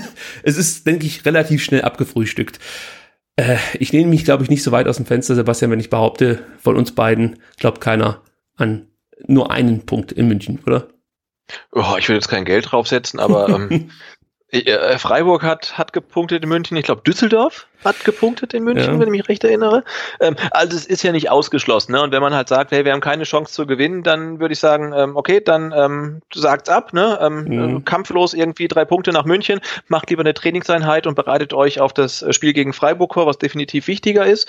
Ähm, aber ansonsten äh, hinfahren und irgendwie alles versuchen und äh, vielleicht nicht gerade irgendwie eine Klatsche bekommen halt. Ne? Ich glaube, das wäre schon wichtig, dass man halt nicht äh, völlig desillusioniert dann in das Spiel gegen, gegen Freiburg geht. Aber klar, ne? also man irgendwie mathematisch sieht, äh, keine Ahnung, die Chance auf den Punkt, weiß nicht, fünf Prozent oder so, aber hey, die, die, die hat man halt, ne? Und wenn man da an die nicht glaubt, dann muss man nicht hinfahren. Ja, also ich bin auch der Meinung, dass das Spiel gegen Hoffenheim von den Bayern jetzt nicht, das war jetzt nicht irgendwie die mega geilsten Bayern, die ich da gesehen habe. Die haben auch davon profitiert, dass die Hoffenheimer relativ offensiv agiert haben und dann doch auch schon Räume angeboten haben. Und ich glaube, hier liegt wirklich der Schlüssel, dass man sehr kompakt steht. Das hat uns zwar in der Saison bislang äh, immer wieder gefehlt, aber vielleicht gelingt es ausgerechnet in München. Und wie du sagst, man hat nichts zu verlieren. Ja, es wird wahrscheinlich kein Fan enttäuscht sein, wenn der VfB äh, mit einer Niederlage wieder nach Hause fährt. Davon geht jeder aus, aber vielleicht ist es genau die Chance für den einen oder anderen, sich jetzt mal zu zeigen und ja, zumindestens eine annehmbare Leistung auf dem Platz äh, zu zeigen und vor allem auch dieses Spiel, dieses, dieses Hinspiel nochmal in ein anderes Licht zu rücken, weil das war ja auch im Endeffekt eine Leistungsverweigerung. Also das war ja einfach komplettes Ablehnen des, des Fußballspiels äh, der gesamten Mannschaft. Also da kann man vielleicht auch nochmal wieder zeigen, dass man doch bereit ist und äh, die Eier in der Hose hat, mit dem FC Bayern München zumindest halbwegs Fußball zu spielen und nicht nur sich hinten reinzustellen und ja, sich zu ergeben. Also das fand ich schon erbärmlich, wie der VfB sich in der Hinrunde im eigenen Stadion da hat äh, von im Nachhinein muss man sagen eher schwächeren Bayern vorführen lassen ja, insgesamt, ich hoffe einfach nur, dass es eine gute Party wird, weil ich endlich mal wieder äh, ja, bei den Fans unterkomme, nach diversen Ausritten auf Haupttribünen, neben Schauplätzen oder auch äh, ja, hier in der Untertürkheimer Kurve und wo saß ich noch? Ja, natürlich in der, auf der Kirchertribüne. Ja, bin ich jetzt endlich mal wieder dahin, wo ich eigentlich hingehöre, nämlich im Herzen der eigentlichen Fans. Und da werde ich sogar mitschreien, damit es mir warm wird. Und davon gehe ich aus. Die Füße werden mir nicht einfrieren und im besten Fall habe ich nächste Woche darüber was zu berichten. Sebastian, haben wir noch irgendwas vergessen? Ähm, nee, nur noch ganz die Frage, wenn wir dann, also zu 95 Prozent verlieren wir in München, das ist dann die, die vierte Niederlage in Folge, müssen wir dann ähm, nach dem Spiel gegen Freiburg ähm, oder vor dem Spiel gegen Freiburg schon über Markus Weinziel reden. Ich bin gespannt, wie hoch die Niederlage ausfällt, erstens. ja, das ist, denke ich mal, ein wichtiger Punkt. Also wenn wir da ja, 2-0 verlieren, ja, klar. Wird, wird jeder sagen, okay, ja. Oder 3-0 auch noch. Aber wenn das jetzt also historisch werden sollte, ja, und weiß ich nicht. Also schwierig, ganz schwierig für mich einzuschätzen, wie das mit Weins hier weitergeht, weil auch da hat sich Reschke schon wieder komplett konkret festgelegt. Der wird definitiv unser Trainer bleiben, wo ich mir auch wieder denke, das gibt's ja gar nicht. Also das fliegt dir hundertprozentig um die Ohren. Das, da bin ich mir jetzt schon sicher.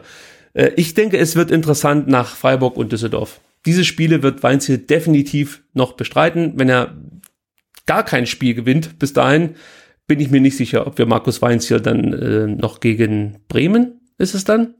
Nee, äh, ja, Leipzig. Leipzig, oder? Kommt Leipzig dann. kommt noch her, gut. Genau. Ich glaube nicht, dass er dann noch gegen Leipzig äh, auf der Bank sitzen wird. Also sollte er jetzt wirklich München verlieren, Düsseldorf und Freiburg auch, dann wäre schon sehr heftig. Also dann muss man über den Trainer diskutieren. Nicht, weil ich jetzt gerne über den Trainer diskutiere.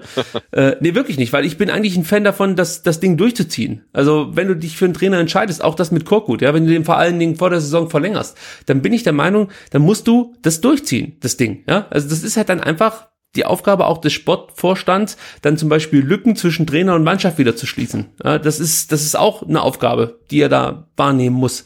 Vor allem, wenn er einen Kader zusammenstellt, der eigentlich vielleicht so gar nicht, äh, diverse Spieler halt nicht vom eigentlichen Trainer erwünscht waren. Genau dann muss er erst recht da eingreifen. Aber sei es drum. Äh, wenn das Ding schief geht, sagt mir, dass die Mechanismen greifen werden und hier beim VfB werden die Fetzen fliegen, der Stadion, das wird äh, pfeifen, es, es, es wird dazu kommen, dass das Umfeld immer unruhiger wird. Das liegt nicht an, am VfB, sondern auch so ein bisschen an der Presse und natürlich an den zuständigen Leuten selber, die auch sich selber immer diese Unruhe äh, aufzwängen lassen und dann nicht einen klaren Kopf bewahren, dann wird's für Weinziel eng. Doch. Okay, also dann würde ich sagen, dann holen wir in München einen Punkt und gewinnen das Ding in, gegen Freiburg zu Hause und dann ist, ist, ist Ruhe. Ja, dann reicht's glaube ich auch schon mit dem Klassenerhalt. Ja, dann reicht das mal. Es nicht übertreiben. Gut, also ähm, abschließend noch eins: Es gibt STR inzwischen auf Patreon. Ja, ich habe es gemacht. Es sieht noch nicht ganz so cool aus, wie ich mir das vorstelle. Aber wenn ihr diesen kleinen Podcast hier so ein bisschen unterstützen wollt und dabei helfen wollt, dass die äh, Serverkosten, die Kosten für die Nachbearbeitung, die ich über Phonik mache, das kostet mich irgendwie 11 Euro im Monat, ist jetzt nicht die Welt, aber wenn ihr da so euch so ein bisschen beteiligen wollt und äh, einfach ja, dem Projekt STR einen Euro in den Hut werfen wollt, dann schaut doch einfach mal bei patreon.com slash vfbstr vorbei. Da könnt ihr dann euch an diesem Projekt finanziell beteiligen. Das würde mich natürlich sehr freuen. Und ich habe sogar, äh, Sebastian, kann ich dir schon sagen, eine Position mit eingefügt, dass wir beide uns äh, zu einem Essen treffen können, beziehungsweise im Stadion ein Bier trinken können. Also, also dann, dann macht das auf jeden Fall bitte. genau, haut richtig Geld rein, so dass wir endlich mal Bier trinken gehen können und äh, essen gehen können. Ja, ihr könnt in der Zwischenzeit, ja, wenn ihr dann darauf wartet, bis wir dann das erste Bier getrunken haben, gerne mal bei dem wundervollen Vertikalpass vorbeischauen, vertikalpass.de und natürlich auf Twitter at vertikalpass. Dort findet ihr, also auf Twitter, auch den Sebastian unter at Butze, muss ich hier natürlich auch äh, anbringen, habe ich glaube ich letzte Woche vergessen, tut mir leid, wenn das der Fall war. Mich findet ihr unter Ricky Palm auf Twitter, at Ricky Palm. Und diesen Podcast findet ihr unter at VfBSTR. Ebenfalls auf Twitter. Dort könnt ihr auch kommentieren. Lese ich mir alles durch und in der Regel antworte ich darauf. YouTube habe ich direkt wieder abgeschafft. Also das Kommentare lesen habe ich nach den ersten vier Kommentaren direkt wieder eingestellt. Also, vielen Dank an dieser Stelle für diese tolle Plattform. Äh, nichts gegen die Hörer auf äh, YouTube möchte ich direkt mal sagen, aber es ist einfach äh, nicht meine Welt. Es ist, ist nicht mein Ding. Gut, Sebastian, ich glaube, wir haben alles untergebracht, was wir unterbringen wollten. Äh, ja, ich denke schon. Dann bedanke ich mich und wünsche dir einen wunderschönen, wunderschönen Montagabend und ich hoffe, nächste Woche haben wir die ersten drei Punkte der Rückrunde eingefahren. äh, ja, das wäre wär, wär, wär, wär, wär grandios. okay, also mach's gut. Tschüss. Ja, du auch. Bis dann. Ciao.